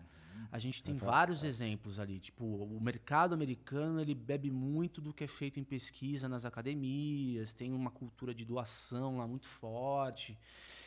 A gente tem exemplos práticos, é, partindo da ciência da felicidade, do que já foi aplicado no mercado americano e exemplos de sucesso em grandes empresas, pequenas e médias? Sim, tem muitos, né? E realmente é, é essas pessoas hoje que estão nas organizações dos Estados Unidos e, da, e, nas grandes, né? A gente vai falar de empresas de tecnologia, por exemplo, né? Eu visito bastante cientistas da Universidade da Califórnia que tem muito estudo de né, felicidade e motivação, as áreas aí que eu gosto, né, de comportamento humano, na Stanford. E o que eles me falaram, é, a maioria deles é o seguinte: cara, hoje o nosso aluno de doutorado aqui, é, a minoria deles quer continuar a carreira de professor, porque eles se formam aqui, né, pegam o diploma de PhD deles e vem a Meta e pega esse cara, vem a Apple e pega esse cara, vem o Google e pega esse cara. São empresas que estão investindo em doutores, por quê? Porque eles conhecem a teoria, né? conhecem o comportamento humano, conhecem como que a gente fica lá preso no telefone celular, ou como é que eh, a gente pesquisa, né? tem inteligência, claro, é, digital, né? artificial hoje em dia, né? E, mas tem uma inteligência né, humana também que é importante aqui para né, quem que vai programar esse computador aqui para uhum. virar inteligente, né? Uhum. Então eles pegam essas pessoas, né? E, então eles estão aplicando a ciência no dia a dia, né? Apple, por exemplo, né? Quando a gente fala lá de remuneração, é um exemplo. A Apple não paga comissão, a Apple paga salário fixo. É fato. Todo é. mundo. Mas é, é foda isso aí, né? Porque é, a, contratando para quê? Para o cara, através da teoria, é, desenvolver métodos para o povo aumentar o tempo de tela? E aí que está o perigo, né? Ah. Você pode escolher estar ou não.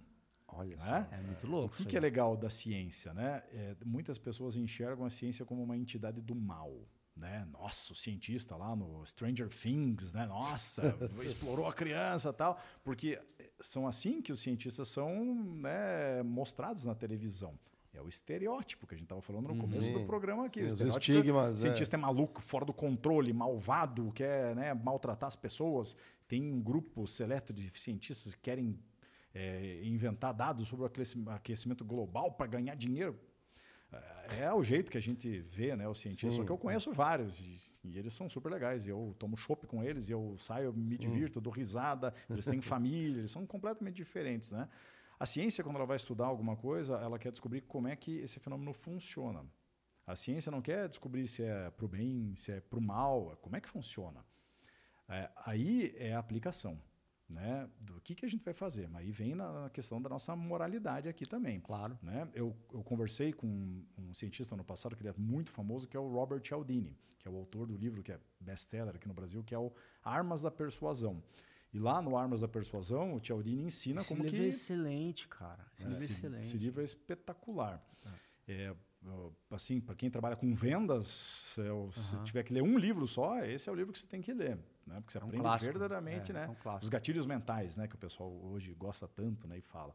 O Cialdini, ele, ele fala o seguinte, né? Olha, é, existem, né? Esses gatilhos mentais aqui que funcionam para a maioria dos seres humanos, só que você tem que usar eles quando a oportunidade está presente. Você não pode inventar uma escassez que não existe, né? inventar uma prova social que não existe. Então você tem que usar a ciência para o bem. Né?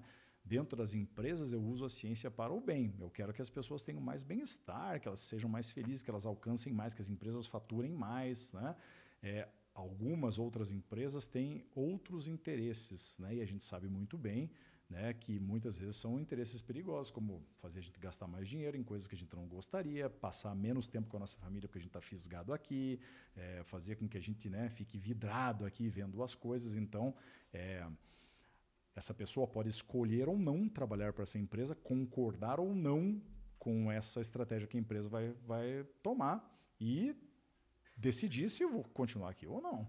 Uhum. Né? Então, todo mundo que viu lá o documentário do Netflix lá, né, da, da das mídias sociais, né? Eu esqueci o nome. Dilema. O dilema, dilema, redes, é. dilema espetacular, né? Uhum. A gente vê que tem pessoas ali que não concordam. Eu, uhum. cara, eu vou cair fora. Eu não concordo Sim, com isso daqui. Algumas, os valores pessoais não combinavam com aquilo. É. Exatamente. Então, é legal a gente saber, né? Pô, a ciência ajuda a gente a resolver muitos problemas dá uma visão espetacular para a gente de muitos fenômenos. Quando eu assisti o Dilema das Redes, eu estava trabalhando na meta. Eu fiquei meio assim, meu Deus, como estou contribuindo com isso aqui agora, né? É, é, é curioso. É. Eu, eu, eu, acho muito legal, é, é, um cientista que eu admiro muito, e, e eu visitei ele também, chama-se Elliot Aronson. Esse cara é uma lenda da psicologia, né? Ele desenvolveu a teoria da dissonância cognitiva, tem uma... A dissonância cognitiva dele? Isso, é ah. dele com o Leon Festinger, que era o professor dele, né? Ele, ah. O Festinger morreu e ele assumiu né, a, a, pesquisa da dissonância cognitiva e ele desenvolveu o, a metodologia ativa, né, que é o Jigsaw Classroom, que é um sucesso para né, na, na, na, época que os Estados Unidos tinha escolas de negros e de brancos e daí né, juntou e começou a dar maior confusão. Ele desenvolveu essa ferramenta para unir brancos negros latinos dentro da sala de aula para trazer segurança para elas. Então a performance de todo mundo cresceu. E ele tem uma frase que eu adoro que ele fala assim ó é, muitas pessoas vêm para mim e falam: Ah, professor, é, é, eu queria passar um ano na Índia, na Indonésia, porque eu preciso me encontrar, eu preciso descobrir quem eu sou. Né? E ele fala o seguinte para os alunos: Olha, é, quem eu sou? Uma pergunta muito boa. Né? Qual é a pergunta melhor que você pode fazer? Quem eu quero me tornar? Quem que eu quero ser? Né? E quem você quer ser começa com as escolhas que você toma hoje. É, então, quem que eu quero ser? É a pergunta que eu tenho que me fazer quando eu estou numa enrascada como essa, por exemplo, de empresa de tecnologia. Se eu vou usar a ciência para o bem ou para o mal, quem que eu quero ser? É melhor do que quem sou eu. É, então a gente precisa fazer mais essa pergunta para a gente tomar decisões que são melhores para o nosso bem-estar, né, para a nossa vida, para evitar até confusões e que a gente possa, é, de repente, se envolver. Ótimo. Isso é muito louco. O... Tem uma questão também que a gente não tocou, mas eu acho importante que ela sempre afetou, mexeu muito comigo durante a minha jornada corporativa, que é a sensação de justiça dentro das empresas. Às vezes não a própria, né, no individual, mas no coletivo, de ver colegas às vezes que se esforçaram mais, tiveram um resultado melhor, características às vezes de liderança, outros, independentemente da nuance, é, e aí você vê aquele jogo político é, que é comum, somos pessoas, né? Existe isso. E aí você vê, às vezes nem sempre os melhores são os que ascendem, uhum. às vezes os que trapaceiam uhum. são os que acabam é, pegando melhores posições, ganhando mais, sendo melhor remunerados. O exemplo que você usou do dinheiro ali, né? Do, do é muito é, bacana também. Como que isso, vocês têm, você tem algum estudo, tem alguma coisa como isso afeta também as organizações, a performance também em cima disso? Sim, sim.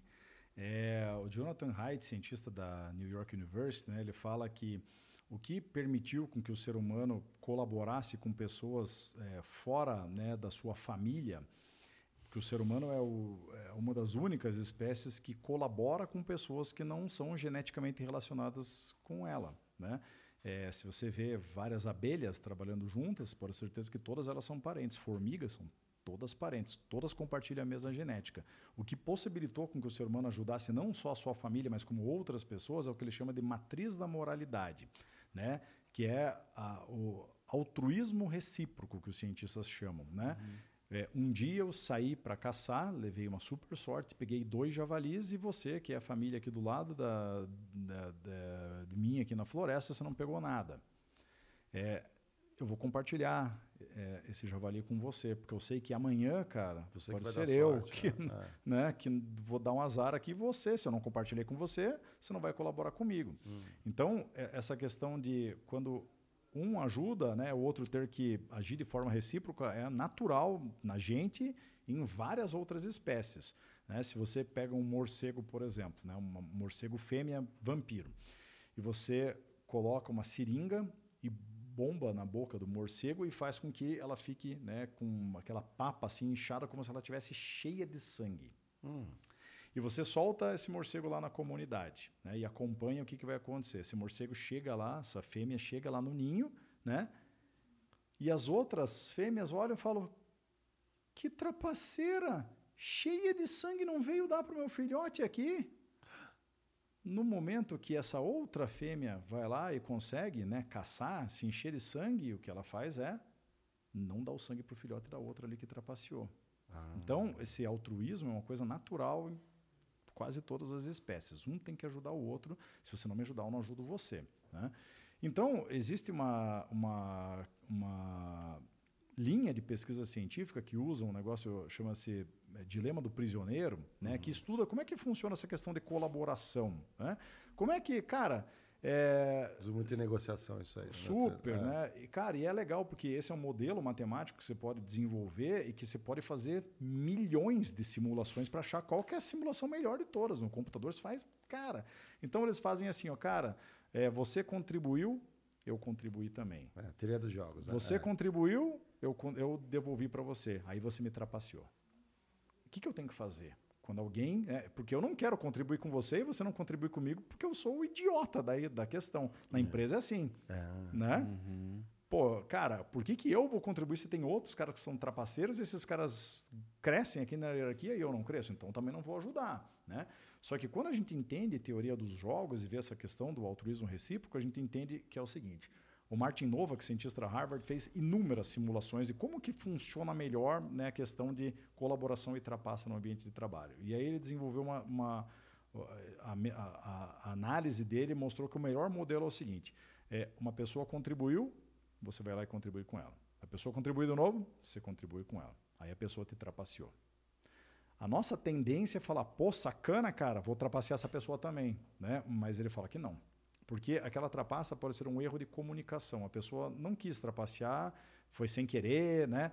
Então você perdoa a pessoa se ela trapaceou uma vez, você colabora com ela de novo. Se ela fizer de novo, aí você trapaceia. Então você repete, né? Só trapaceia a pessoa depois de duas vezes seguidas que ela te trapaceou. Esse modelo é o ótimo para a sobrevivência da nossa espécie. E aí ele simulou isso em comunidades. Fala, cara, e comunidades formadas, sei lá, por 100 pessoas. É, qual que é o melhor modelo para uma comunidade sobreviver? E ele descobriu o seguinte: se uma comunidade fosse composta de 98 trapaceiros e duas pessoas que colaboram, os 98 trapaceiros iam colocar um ou outro na extinção e os dois que colaboram iam continuar vivos. Então, olha lá, né? a sobrevivência da nossa espécie depende da colaboração. E aí, lá dentro da empresa, a gente não faz se as pessoas colaborarem. Comissão, meta individual, ranking, prêmio, alguns ganham, outros não ganham. Como que né, a gente vai solucionar essa questão? Então, a gente sempre se preocupa muito com o trapaceiro, né, com a- a- o caroneiro, o aproveitador. Essa pessoa vai colocar a outra em extinção e se você continuar colaborando, você vai continuar vivo, pode ter certeza absoluta. Então, né, é a forma como a gente deve se comportar. Interessantíssimo. Muito legal. Eu até lembrei de uma, de uma situação desse livro aí, do Armas de Persuasão, que ele fala. É tão forte esse negócio da reciprocidade, que ele conta a história de dois países. Um é a Etiópia e o outro é o México. Você lembra? Ele fala que pô, a Etiópia é um dos países que tem é, pior- uma das piores condições de vida do mundo, muita gente passando fome e tal.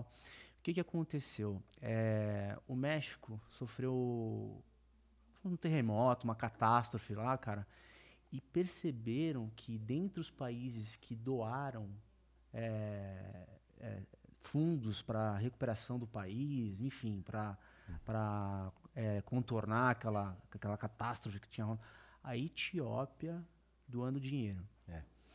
E aí depois foram, foram pesquisar o porquê que a Etiópia, em condições tão precárias, ah, é, Tentou teve- fazer um esforço, né? te- É. fez o esforço de doar para o México recuperar o país do, do sei lá, do terremoto. E aí foram descobrir o seguinte, cara, lá em 1930, é, o México havia ajudado a Etiópia em outra situação que, cara, aquilo foi tão forte que os caras, depois de dezenas de anos, ainda mantêm aquilo, é, assim, presente e resolveu, assim, ajudar. Então isso é muito foda, tá ligado, cara? Esse negócio da reciprocidade é, é um negócio que, puta, mano, é- é- acho que é uma coisa que é um dos pilares da, da colaboração.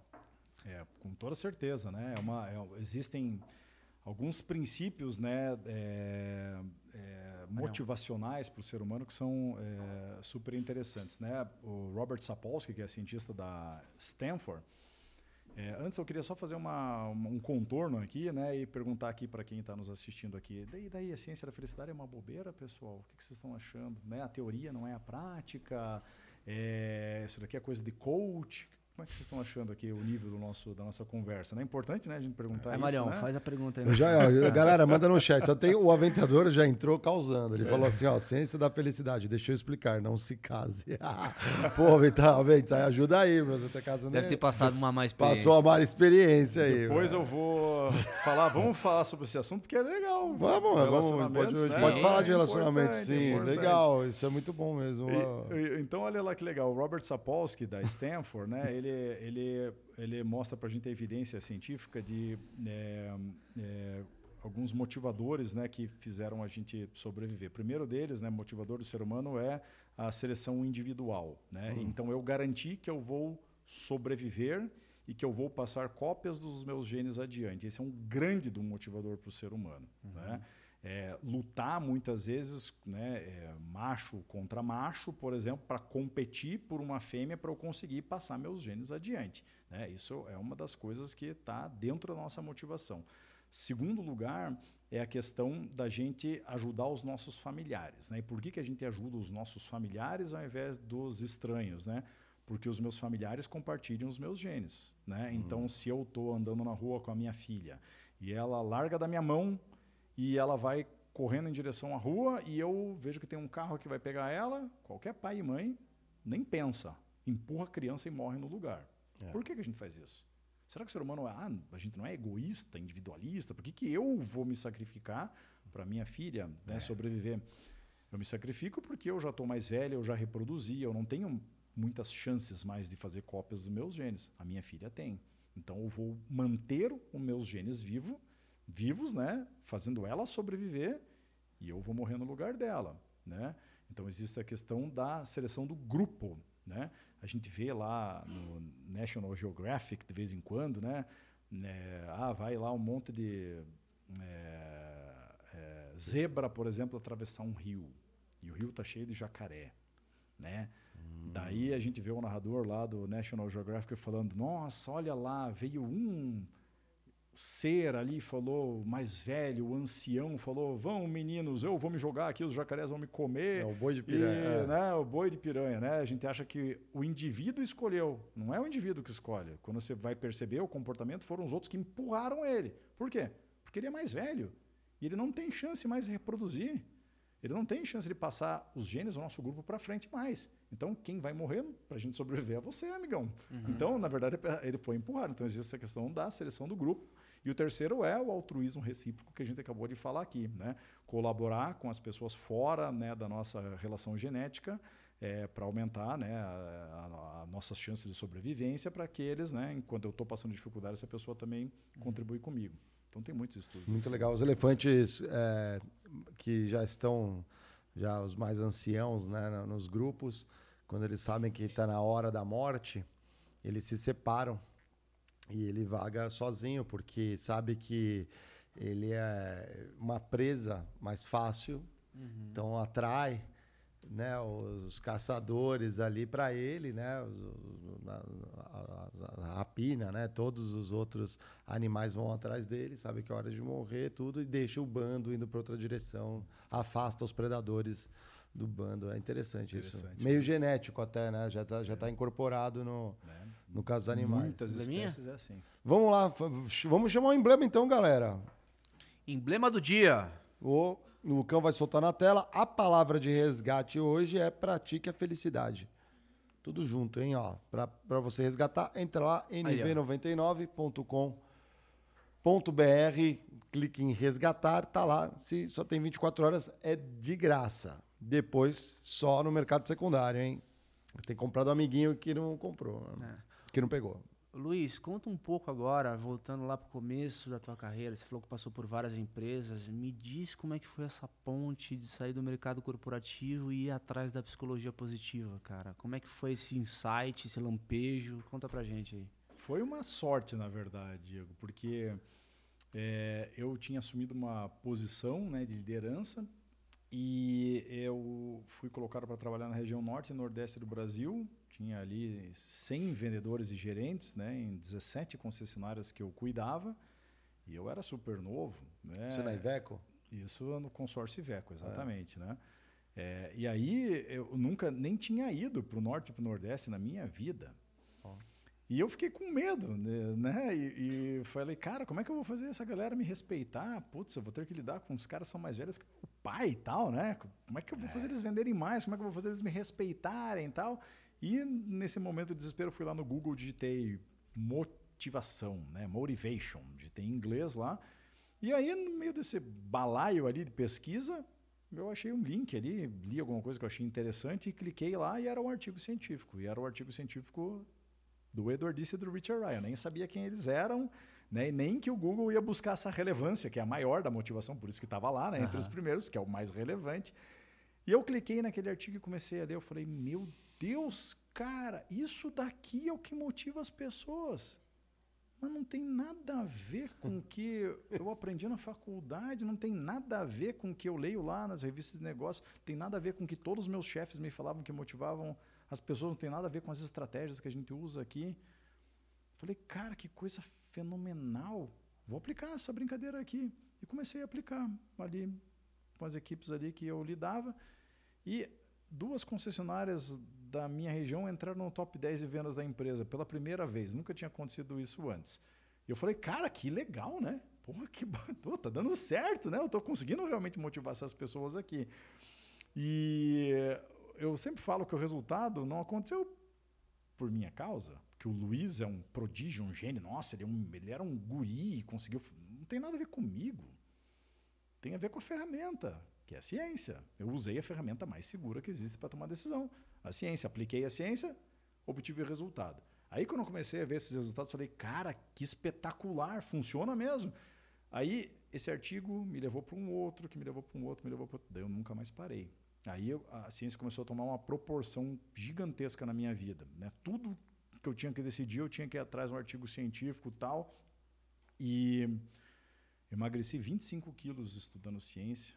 Nossa. Né? Tinha ido em 70 mil nutricionistas, nunca consegui emagrecer. Fui estudar evidência científica. Como é que eu emagreço? Que comida tem que comer, comida tem que evitar. Emagreci 25 quilos em oito meses. Mantenho o mesmo peso desde então. Oh. 10 anos já. E, e aí a ciência começou a tomar uma proporção muito grande né, no meu dia a dia. E o que, que me frustrou no mercado corporativo? É quando eu comecei a crescer né, na hierarquia, assumir cargos mais importantes, eu ia numa reunião de diretoria e eu falava, olha, é, galera, essa estratégia que a gente está seguindo aqui não é boa, porque tem evidência científica disso, daquilo, daquilo, daquilo, a gente pode melhorar isso daqui. Como é que eu era recebido? Vocês hum, imaginam? O estranho. Né? né? Dando uma opinião, que eles achavam que era uma opinião, mas é uma evidência científica que é contrária ao que todo mundo faz. E aí, isso nunca era bem recebido. É foda. Não, mas comissão traz pior resultado. Você está doido? Não, mas Lá na Ambev funciona. Nossa, já é. pegou o melhor exemplo já, né? De cara. É, é só para a gente lembrar que é uma empresa só. Eu é. não posso determinar que algo é real estudando uma empresa ou um indivíduo. A ciência não é assim. Né? Então, é, aqui a gente cai na questão da dissonância cognitiva, que é o que eu estava falando um pouquinho tempo atrás e do Elliot Aronson. Né? É, o que eu estava causando é a dissonância cognitiva as pessoas, esses diretores, CEOs de empresas, e muitos né, são vítimas disso sem nem saber, é, eles têm certas crenças. Ah, dinheiro traz melhor resultado na empresa. Tá, por que, que todos os vendedores não têm Ferrari, então, não tem helicóptero? Ah, se, ah, o salário só depende deles. Sério? Não, então por que, que a empresa está em dificuldade financeira se o incentivo financeiro funciona tão bem assim? Né? As pessoas não sabem pensar que nem cientista. Então, é, eu tenho uma crença. né? Ah, é, comissão gera melhor resultado. Chega o Luiz e fala: olha, tem mais de 100 anos de evidência científica que comissão não funciona e traz pior resultado. O que, que vai acontecer aqui? É, é a dissonância cognitiva, é o desconforto que existe né, entre essas duas cognições aqui. Eu tenho que resolver essa questão. Se a gente fosse racional, né, o ser humano faria o seguinte: Cara, que espetáculo essa evidência científica. Meu, sério, um estudo da Harvard. Cara, vou começar a aplicar amanhã isso aqui na minha empresa. Vamos mudar a estratégia. Só que o ser humano não é racional. O, Elliot Harrison fala que a gente é racionalizador. Então, quando eu tenho duas, né, eu tenho uma crença e me mostram que a minha crença está errada, ao invés de eu seguir a evidência científica, ah. o que eu vou fazer é descartar a evidência científica para continuar com a mesma crença que eu tenho. Nossa, que curioso isso. É, mas não, em 2023, mas, é, não, passando esse último já, ano aí, Eu já comentei né? isso aqui. Existe uma força que é mais poderosa do que a gravidade. As pessoas acreditam no que querem acreditar. Essa, é o terraplanismo é, científico, né? Gente, Cria teorias para defender um negócio que não. Você quer resumir o Brasil dos últimos anos? É, é, é, é essa isso, palavra. É. As pessoas acreditam no que querem acreditar. É o fla-flu. Não adianta é se você. Não adianta se, se cara, se você tem um globo terrestre, você já consegue ver câmera ali da, da, da nave espacial. Tem gente que acredita que é, meu. É, você vai pegar um cruzeiro e vai chegar na borda da Terra. Caramba, Luiz, isso daí é arrasador aqui. Mas é muito louco isso. Daí solta esse, corta isso aí para mandar para os RHs das empresas aqui, ó. A gente vai, estamos ah, lascados, hein, ó. É muito chocante, eu acho. Demais, é. demais. Você botar isso no, no... Precisa de cientista nas empresas, então. Precisa é, a, a, gente precisa aprender, porque a, a, a ciência ela é uma um estilo de vida, é uma forma de você pensar e você uhum. aprende a pensar melhor quando você entende como é que a ciência funciona. Né? Dentro da dissonância cognitiva, então, o que, que as pessoas vão fazer? Vão querer manter a sua realidade e descartar a evidência. Ah, o estudo da Harvard não se aplica no Brasil. Ah, lá na minha empresa é diferente. Ah, na Lambev funciona. Eu vou inventar uma justificativa. Por isso que eu sou racionalizador. Né? Por quê? Porque eu quero continuar mantendo uma imagem positiva sobre, sobre mim mesmo. Ah, mas sabe então, sobre é, eu mesmo. É que aí você começa a pisar num outro é, é, aspecto que você está mexendo no ego das pessoas. Porque é, às vezes aquela que deu a ideia. Como assim? Eu que implementei a, esse método aqui na empresa, como que vem o Luiz e me fala que não tem base científica? E, e, e, e, o apego à própria ideia é maior do que o benefício para a organização, sendo que ela mesma vai ser beneficiada por se ela puder abrir mão do próprio ego e, e, e, tomar uma nova ideia, estar aberta a novas ideias. Isso sempre foi um algo, não sei, isso não acho que não vai, não tem fim, né? Não tem. Isso é o, o Richard Taylor, cientista da Universidade de Chicago, né, ganhador do Prêmio Nobel, ele chama isso de falácia dos custos recuperáveis, né? Ah, Quando eu fiquei muito tempo investindo em certa coisa, é, e daqui a pouco eu descubro que não deu certo, a minha tendência é continuar investindo naquela coisa que não deu certo. Por quê? Porque eu já gastei muito tempo, é, eu já gastei é, pensamento nisso daqui. Eu não, eu não falo, cara, puxa, deu errado, cara. Puf, vamos começar do zero. É difícil para a gente começar do zero. Então, crença política funciona desse jeito também.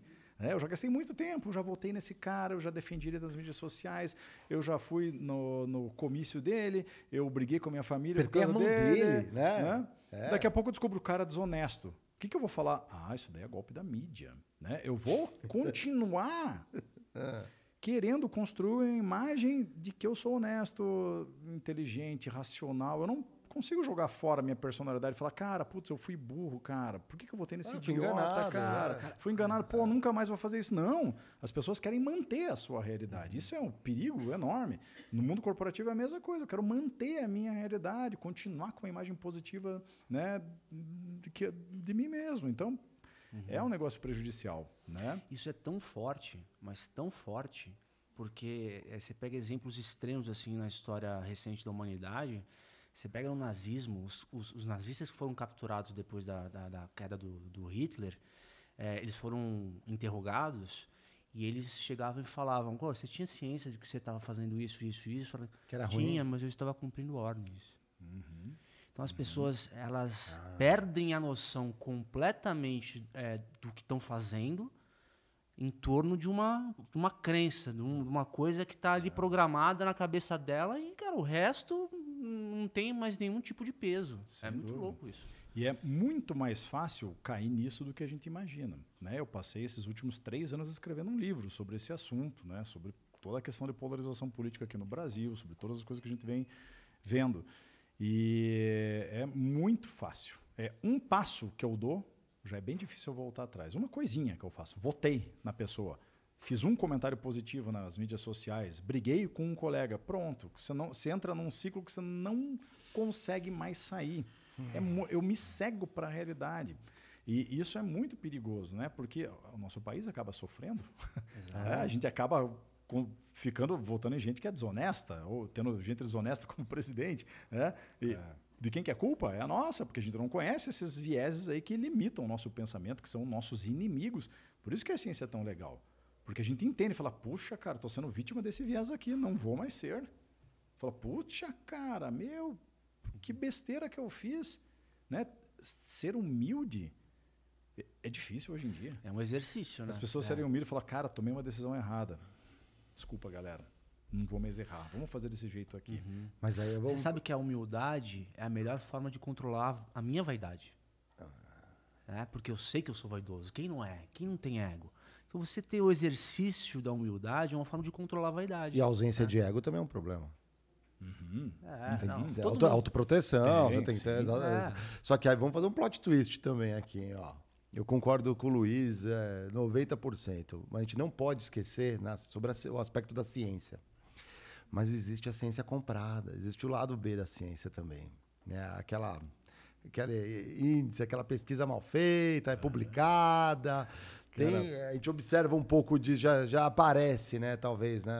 É excelente a sua a tua colocação, Mário, porque existem elementos bons e maus em qualquer comunidade. E a comunidade científica não está livre disso. Né? Ah. É, a, a, grande questão, e o que é legal da ciência, é que a ciência tem uma metodologia. A ciência tem uma, tem uma comunidade, né? É, é, e, e isso foge da compreensão das pessoas, né? sobre a ciência tem uma metrologia para determinar qual que é a qualidade de uma pesquisa científica. Então existe journal, né, que algo se torna ciência depois que é publicado num journal ou numa revista científica que a gente chama aqui no Brasil, né? Existem journals de péssima qualidade, que se eu pagar, você publica. Qualquer artigo, qualquer porcaria, né? Eles publicam. Por isso que a ciência tem um ranqueamento dos journals, né? uhum. né? Existe uma coisa chamada fator de impacto. E aí você vai ter certeza que um, um, artigo publicado no Science, no New England Journal of Medicine, no Nature, no Proceedings of the National Academy of Sciences, esses são artigos altamente confiantes. Você vai ler lá quem que é o cientista, ah, é da Harvard, da Stanford, da Universidade da Califórnia, da Yale, uhum. né? Onde existe um cuidado enorme desses journals porque eles coletam teus dados. Você manda um artigo lá, tem outros 10 cientistas que vão analisar todos os teus dados, ver se Metodologia, tá certo, tá? Se cumpriu os... Cara, é. não aceito se teu artigo aqui está mal escrito, esse dado aqui está mal é, analisado, você esqueceu disso daqui, se você não devolver para mim que isso daqui, não publico. Então, existe um rigor muito grande para o negócio ser publicado. Uhum. E outra, a ciência não vive de um estudo só. Eu posso, né, tem é, estudos, por exemplo, que demonstram é, tem muita gente que leu nesses últimos anos, ah, armas diminuem a violência. Tem estudos que vão mostrar isso? Tem. Existem mil vezes mais estudos mostrando que armas aumentam a violência. Sempre vai existir o contraponto na ciência, natural. O que vale na ciência é o peso da evidência. Quantos estudos mostram que armas diminuem a violência? Quantos estudos mostram que armas aumentam a violência? Hum. É o peso. Né? E isso traz através da replicação. Então, eu fiz uma descoberta. A descoberta não vai ficar isolada. O outro cientista vai fazer a mesma coisa, o outro de novo, de novo, de novo, de novo. Pô, e aí eu ganho um corpo. A minha teoria ganhou um corpo. Falar, olha, tem 10 cientistas que testaram isso. Não parou no Mendel, né? Olha, não, né? Exato. exato. É. E aí, tem 10, 100 cientistas que testaram isso, então, pô, isso aqui é uma evidência muito forte.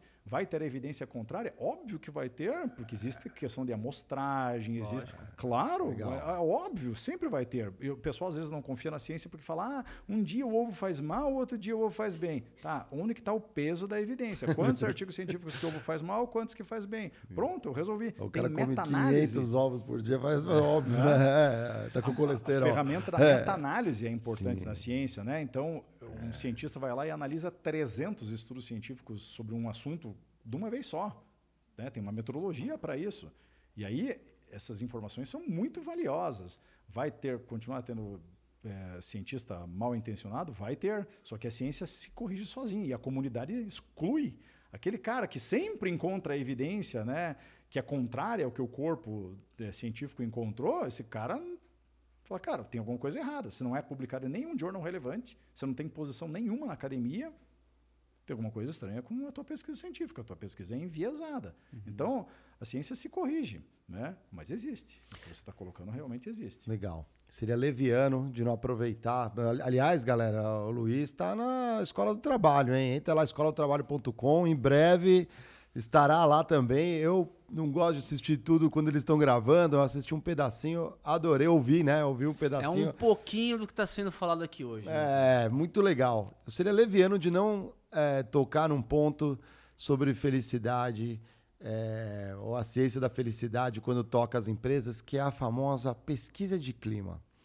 E, ou, que empresas, ano após ano, vão fazendo as famosas pesquisas de clima e aí você vê, às vezes, até publicações, edições maiores e melhores, uhum. é, Great Place to Work, né? Algumas saem ali. E, e para muitas pessoas, às vezes, que até trabalham nessas empresas, eu converso e falo, e aí, a sensação que você tem é que vocês são uns vencedores, é legal, veja bem, nem todos, alguns sim, outros nem tanto, e pesquisa de clima a mesma coisa. Como que você vê essas metodologias ou essas aplicações de fato nas empresas? É, uma ótima pergunta, né? Porque o resultado da pesquisa depende de como, de quais são as perguntas que eu faço, ah. qual é a entonação que eu uso, quais são as palavras que eu coloco ali. Existe uma metodologia científica para fazer questionário. Então, o cientista vai fazer uma pesquisa usando questionário. Antes de publicar a pesquisa científica, ele tem que publicar algo validando que o questionário dele mede o que é proposto a medir e que é válido. Né? Pronto, primeiro eu valido o questionário, depois eu publico uma pesquisa científica com esse questionário. Então, existe um rigor gigantesco da ciência de como é que você faz pergunta, qual é a ordem das perguntas, né? É, porque a gente pode induzir as pessoas a responderem de uma forma que vai me favorecer, que vai, uhum. que eu vou encontrar aquilo que eu estava querendo, por exemplo. Então, a ciência, opa, você não pode usar uma pergunta deste jeito aqui, porque isso daqui vai induzir as pessoas a responderem desse certo jeito e a tua hipótese se torna verdadeira. Né? Então, você não vai fazer isso daqui, você tem que mudar a pergunta desse jeito. E dentro é, das empresas, eu tenho certeza absoluta que não existe esse controle de como é que eu faço o questionário, o que, que eu estou medindo, o que, que eu estou perguntando. A ciência, por exemplo, né, quando vai medir a felicidade das pessoas, é felicidade subjetiva, né, que é a, a metodologia que é usada. É, eu não posso perguntar para você assim é, direto, cara, você é feliz? Por quê? Porque qual é o ser humano que vai falar, não sou, cara, minha vida é uma porcaria, cara. Tô deprimido, tô devendo dinheiro, tô muito mal, cara. Minha esposa me detesta, não tenho nenhum amigo. Lembra que um dos motivadores do ser humano é passar uma imagem positiva sobre ele mesmo. Então, na hora que você me pergunta se eu estou feliz, a tendência é que eu responda que eu estou feliz. Então, existem é, essas limitações quando a gente usa um questionário. Né? E, e, por isso que eu quero medir felicidade, eu tenho que fazer outras perguntas que a pessoa nem perceba o que está sendo medido. Na hora que eu falar, ah, vou fazer a pesquisa de clima do Great Place to Work, o que, que a gente acha que vai acontecer? Né? As pessoas vão responder de uma forma enviesada, né? Até. Hum. Né? Aí se eu responder essa pergunta aqui é ruim, eu, o pessoal vai se ligar, eu posso ser demitida, né? É, assim, é, eu acho que até essas pesquisas são feitas de forma é, anônima, né, para até não, não, correr esse risco aí. Mas dependendo é. se é a empresa mesmo que faz uma pesquisa de clima, e você vai respondendo no teu computador, daqui a pouco, ah, vamos pegar meu IP, pode ter até, então. até ser né, anônimo, é. mas vamos pegar meu IP, etc. Então, mas aí tendência... filtra por departamento, departamento é pequeno.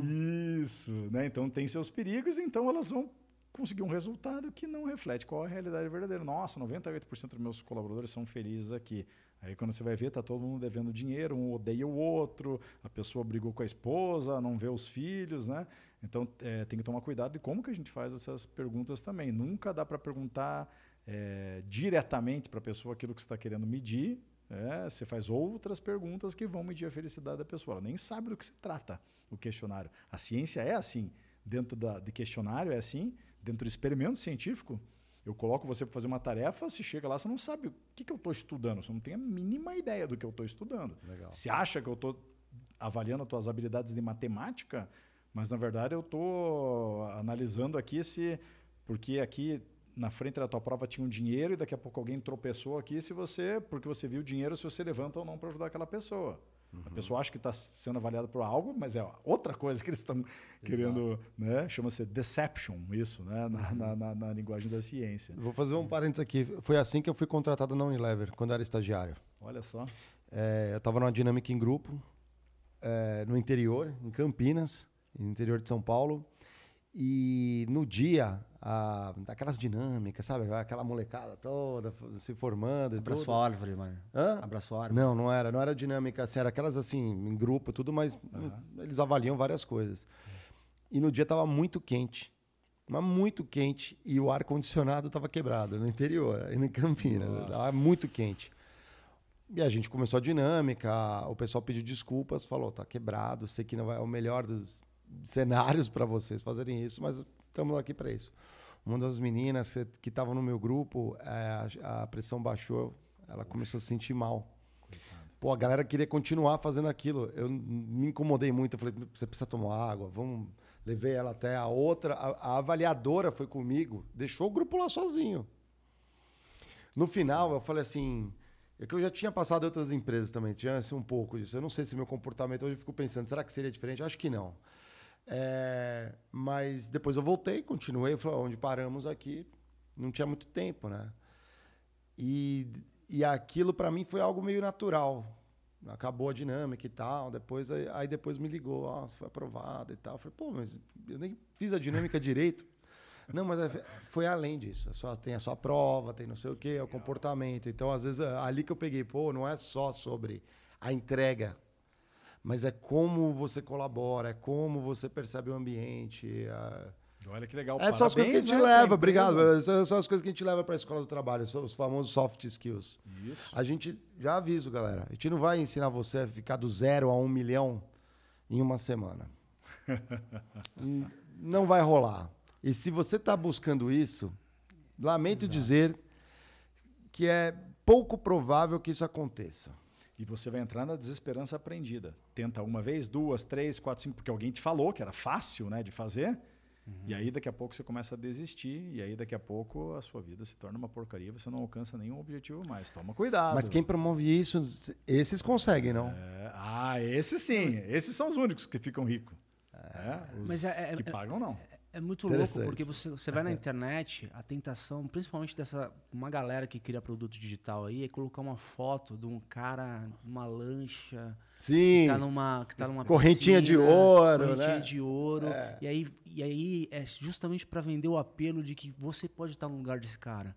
E aí ele faz um negócio, um depara de novo, colocando a felicidade como fim, como símbolo de riqueza, etc. Quando na verdade é o meio é que importa. O meio é que importa. E é isso, é isso que a gente se preocupou em não explorar na escola do trabalho. Cara, a gente pode te dar as ferramentas para você chegar lá, mas, cara, é, tudo depende de você.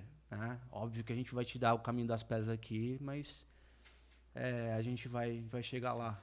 Sem Viu, dúvida. Né? Olha, eu, galera, esse papo a gente vai ter que continuar em um outro episódio. Pô, adoramos o, o, a presença do Luiz aqui. É, saibam que ele vai colar mais vezes com a gente aqui, né? Não tem como, mas tem que, tem que combinar, porque vem de Curitiba, não é, não é sempre fácil. A gente tem um rito do nosso programa, que é cada convidado adiciona uma liga Oh, aqui. Então é que você está beleza. adicionando um toque de felicidade também. Um beleza. salve também para o Vini Quitarrara, já colou aqui com a gente, fala bastante do Oh, tema também, né? é um Vocês cara- colam junto, né? Pô, Vini é um cara nota mil. Adoro o Vini, meu amigão. A gente já fez alguns projetos juntos. O Vini é o cara da felicidade corporativa. Que Quer ter uma empresa com colaboradores mais felizes? Vá lá e conheça o trabalho do Vini. Ele tem uma empresa que chama-se Vining. É, você vai ter resultados que são muito legais. Vai trazer a ciência lá para tua empresa com toda certeza. Legal, vou te dar um presente aqui também, um nosso famoso hidromel aqui, Felipe Mid. Vamos Esse é-?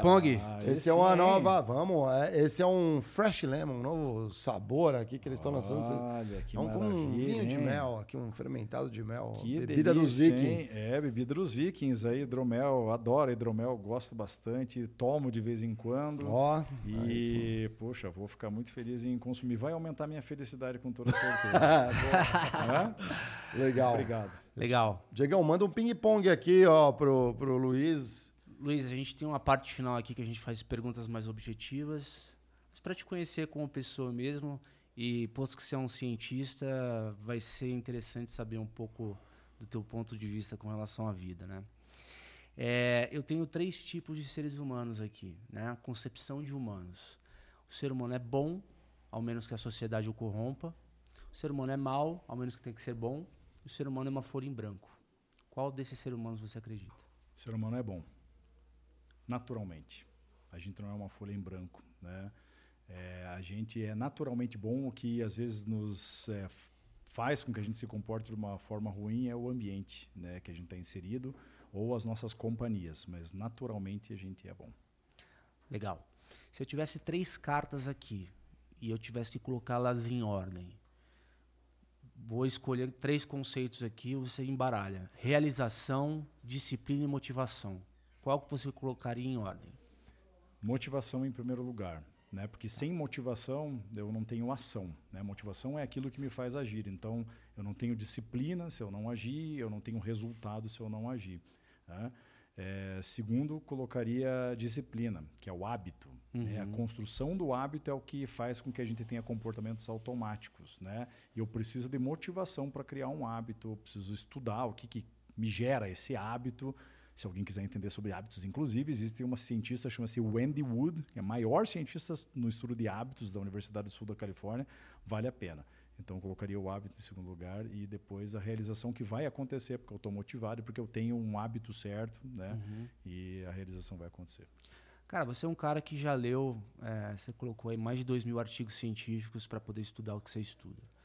Qual é o hábito ou qual é a prática que você usou ao longo dessa jornada para você ter uma memória boa, fazer uma curadoria do teu conteúdo? Se você pudesse dar uma dica para nossa audiência. Ensinar para os outros.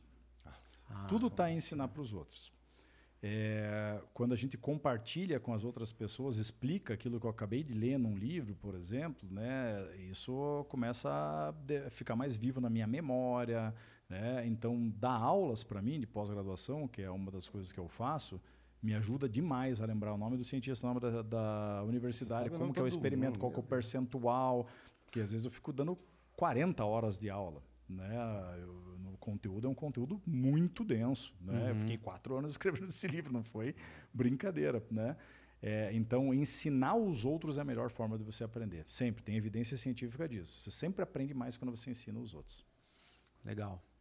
E se você pudesse indicar um livro que te marcou para a nossa audiência, o que, que você é, recomendaria? O livro mais importante que eu já né, li na minha, li- na minha vida, sem dúvida alguma, chama-se O Animal Social, de um cientista chama-se Elliot Aronson, esse que eu comentei com vocês aí. Existem outros livros chamados O Animal Social, tá? É O Animal Social do Elliot Aronson. Esse é o melhor livro da história da psicologia. Esse livro é incrível, vai mudar todos os teus conceitos sobre o comportamento humano. É, esse em primeiro lugar, eu posso dar um segundo lugar aqui? Claro. Pode? tá? Que eu também acho que é um livro incrível.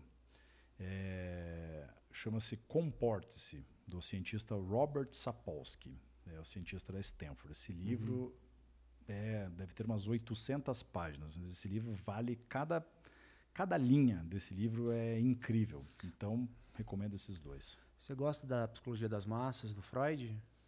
Eu gosto, é, mas não especificamente do Freud, né? É, até porque, né, é, dentro do, da ciência, né, da psicologia, o Freud era de uma época que não tinha coleta de dados, etc. Então é muito na questão empírica é, ali, né? A experiência isso, dele, né? Isso, intuitiva, né? É uma, uma, são hipóteses, né, que foram testadas. Algumas são reais, outras não, né? Como sempre, né? Vão ter coisas muito boas e coisas muito ruins.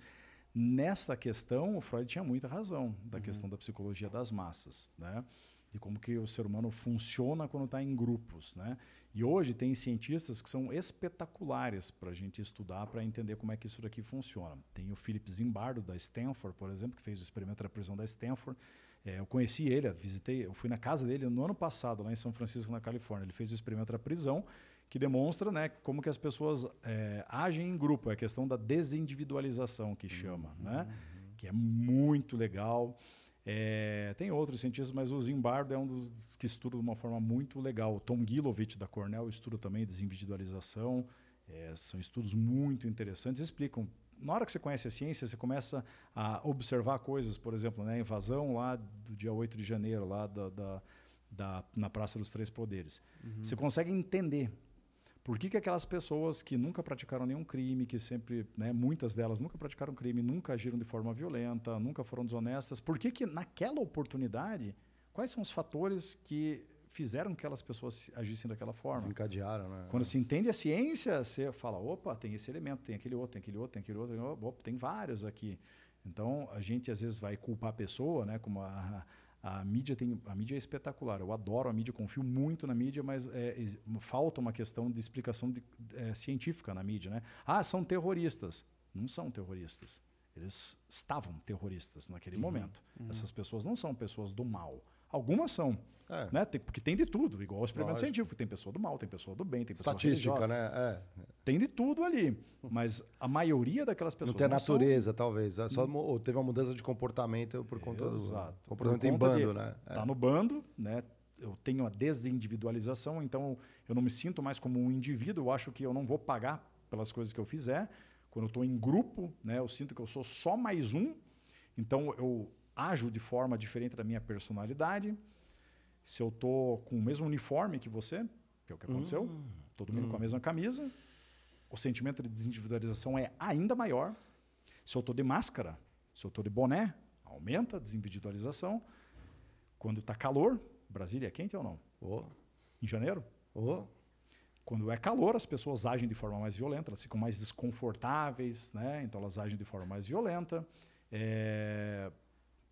Veja lá, quantos fatores estão envolvidos no Sim. comportamento das Vovó pessoas. Vovó não estava errada, me diga com quem tu anda. é, é, é. Então, voltando ao assunto aqui, desindividualização, comportamento das massas, é importantíssimo estudar para a gente avaliar como é que é, os fatos aí do mundo real. Pô, esse daí é só legal. dá um critique aí, né, pra Anotei gente. Anotei os dois livros aqui, vou ler, cara, porque é, é um tema que é muito interessante, de fato. É. Esse segundo é... vai levar um bom tempo, né? Pelo amor de Deus, é grande o são livro. São grandes, são grandes. Mas legal. são aqueles, né? Viciam. São aqueles que Você não vai... conseguem parar de ler, porque é tão legal e cada vez vai construindo mais. Fala, meu Deus, eu não posso parar de ler esse livro. Então é bem gostoso. É, que legal. E aí vamos para as duas finais. Se você pudesse dar um conselho de carreira para o nosso público, especialmente para o jovem que está começando na, na, na, na vida profissional, o que, que você falaria? Vá atrás da evidência científica. Busque artigos científicos para você ler. Vai ler livro, vai comprar um livro, compre um livro escrito por um cientista. A capa pode ser linda. Agora vai ver atrás do livro.